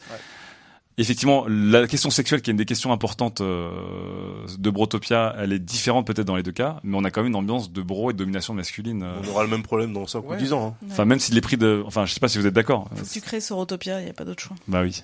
Ah ouais, mais euh, ça fait un peu du mansplaining, enfin du mansplaining euh, de le faire en tant qu'homme. Tu peux pas être un homme qui crée un truc comme ça, Ouais, enfin, on n'est pas non, mais je te dis mademoiselle. pas de diriger le truc, je te dis de. Bisous, bisous à Fab que j'apprécie beaucoup. Il arrive là tout de suite à la soirée. Hein. Ah bah parfait. Bah oui, il est là en plus. Oui, il vient de- Ah bah, mademoiselle, c'est des qualitaires du Nord, hein, oui, mademoiselle aussi. hein, c'est vrai. C'est des Lillois. Très bien. Merci pour le témoignage sur euh, les ambiances, notamment école de commerce. C'est vrai, Et donc- euh, et comme dit donc- Alexandre, il y avait eu, il y a eu il y a quelques temps, il y a pas un MeToo, mais une sorte de prise de conscience avec euh, divulgation de ce qui euh, circulait dans les écoles de commerce. Et effectivement, c'était Et ça va péter. C'était euh, comme école ça 42 va et compagnie. Dans 5 ans ou dans 10 ans, comme, euh, comme pour Breton. Ouais, mais c'est long. Oui, mais comme dit Mélissa, ça, euh, ça ne pète pas ça en fait. pète pas à Broto. Enfin, tu vois, en, ça. Silicon Valley, t'as vraiment Caladic, mais. Oui, mais là on en parle. Enfin, je veux dire, t'as carrément un terme qui explique le truc et tout. Donc, tu Ouais. vois, c'est quelque chose qui Mais est Hélène. Pao, elle a perdu son procès, quoi. Oui. Tu vois, c'est des trucs comme ça. c'est Genre, là où euh, Mélissa a raison, quand il y a des cas qui sont portés en justice, machin et tout. Ça n'a rien à voir avec Hollywood ou, euh, ou C'est pas d'autres Salma milieux. Euh, la Silicon Valley n'a euh, pas du tout bougé. Euh, tu avais quelque chose à dire à ce propos. Oui. Oui. Bah du coup moi je suis comme Fibre aussi, je travaille dans le jeu vidéo. Donc Oui. je suis une femme qui travaille dans le jeu vidéo.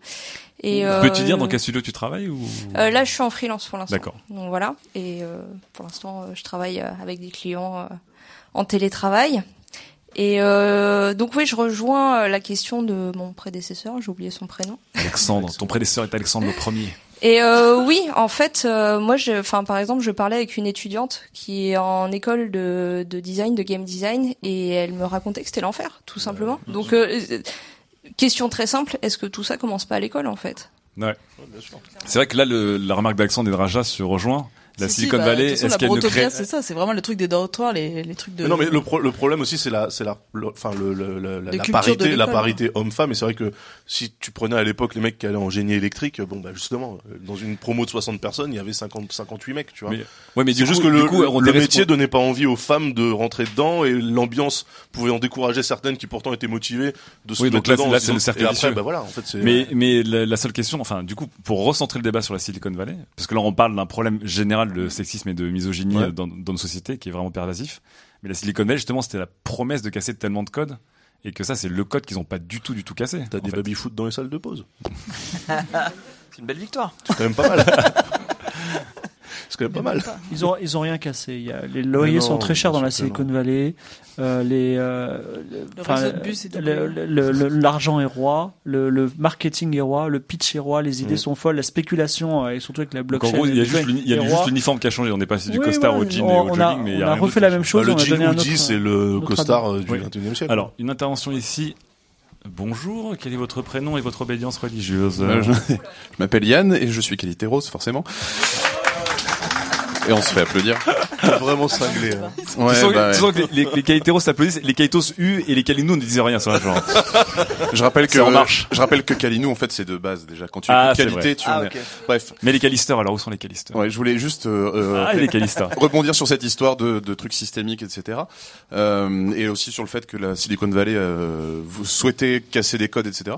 Euh, ça me fait penser un peu, euh, si vous l'avez vu, et je vous enjoins à le regarder, au film Problemos, où des zadistes- Problemos ou Probléméros Pro- Problemos. C'est pas pareil. Ouais, mais c'est pas problémaire. C'est le truc d'Eric Judor. Et en fait, où ce sont où ce sont des zadistes euh, qui euh, qui veulent recréer une société parfaite, etc.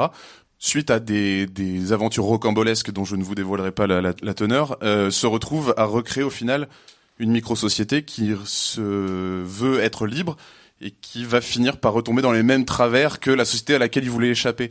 Et je me demande s'il n'y a pas aussi ce comme, comme dirait Daz, je pense que c'est juste deux points, la connerie, euh, où en fait euh, on se rue sur des standards qui, qui sont là depuis très longtemps et on, on- presque on retombe sur quelque chose d'atavique de se dire voilà, je pense que l'être humain il est con de base.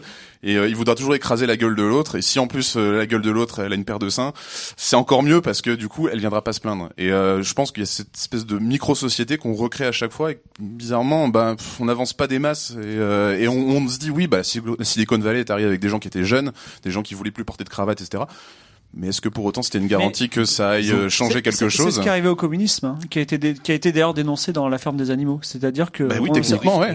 Voilà. Ouais.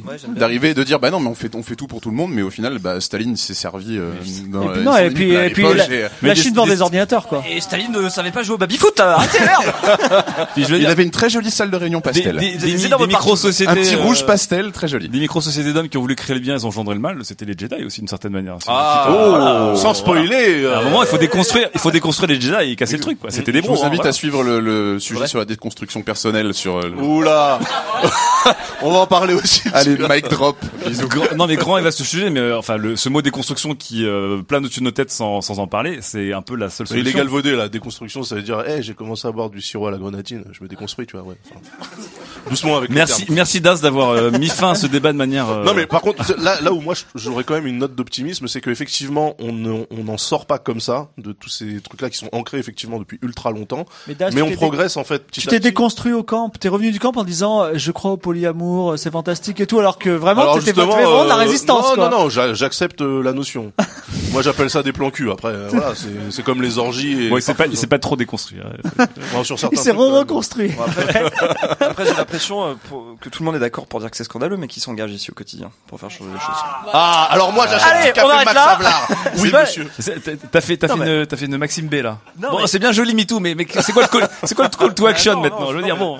Non, mais c'est, c'est, c'est vrai que c'est intéressant. On est là, on débat, on essaye de, de, de trouver des solutions, mais euh, qui, par exemple, est au contact des associations. Euh... Sorotopia. C'est pas les associations À part euh, forcément. Hein. Je pense que c'est dans son travail personnel.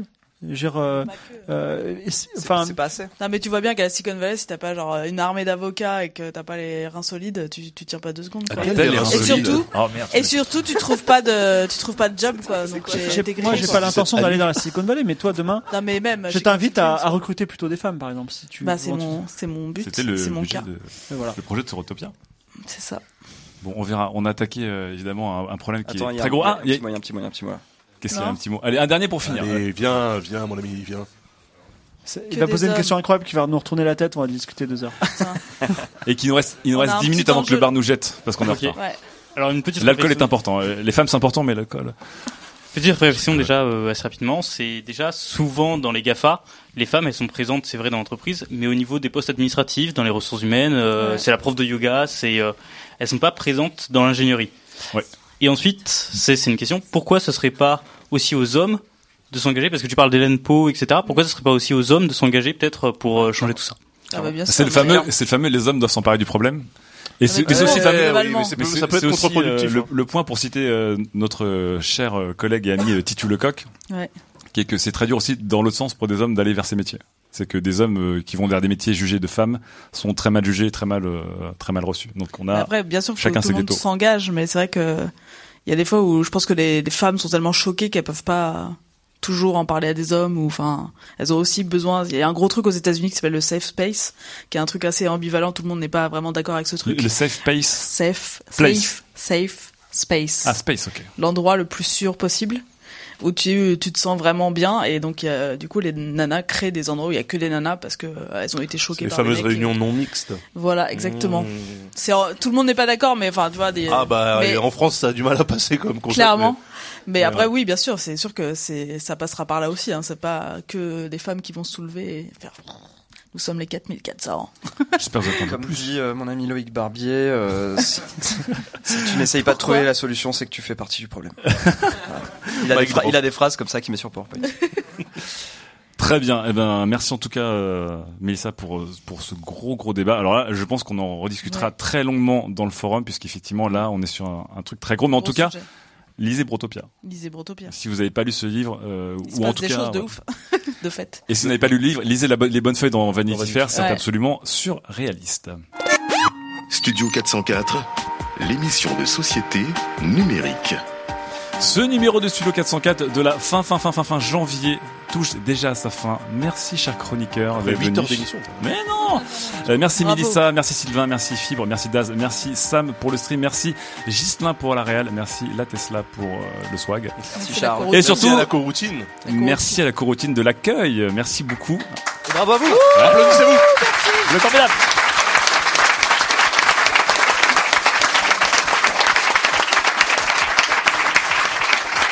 Donc c'est c'est le moment où les auditeurs seront frustrés car ils ont entendu toute l'émission, ils pensent avoir profité de tout, mais en fait ils ne se rendent pas compte que dans 5 minutes nous sommes 80 personnes à aller boire à 100 mètres d'ici à Lille et que ça va, si tout se passe bien, très mal se terminer pour Sylvain Gislin. Euh, on l'espère en tout cas très très fort. C'est parce qu'on dort dans le même lit Ce qui se passe, ce qui se passe avec la Kali Night reste à la Kali Night en tout cas. Donc merci aux organes de la Kali Night, merci à la coroutine une dernière fois et nous on se retrouve le mois prochain. Ciao à tous. Merci.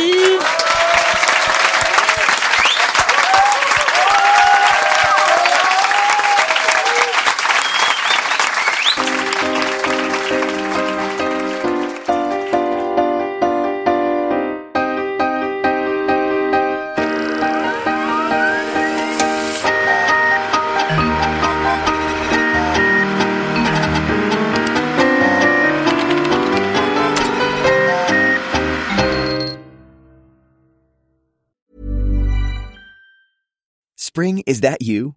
Warmer temps mean new Allbirds styles. Meet the new Superlight collection, the lightest ever shoes from Allbirds, now in fresh colors.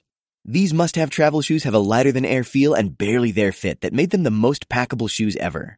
Plus, they're comfy right out of the box. That means more comfort and less baggage. Experience how Allbirds is redefining comfort. Visit allbirds.com and use code SUPER24 for a free pair of socks with a purchase of $48 or more. That's A L L B I R D S dot com, code SUPER24.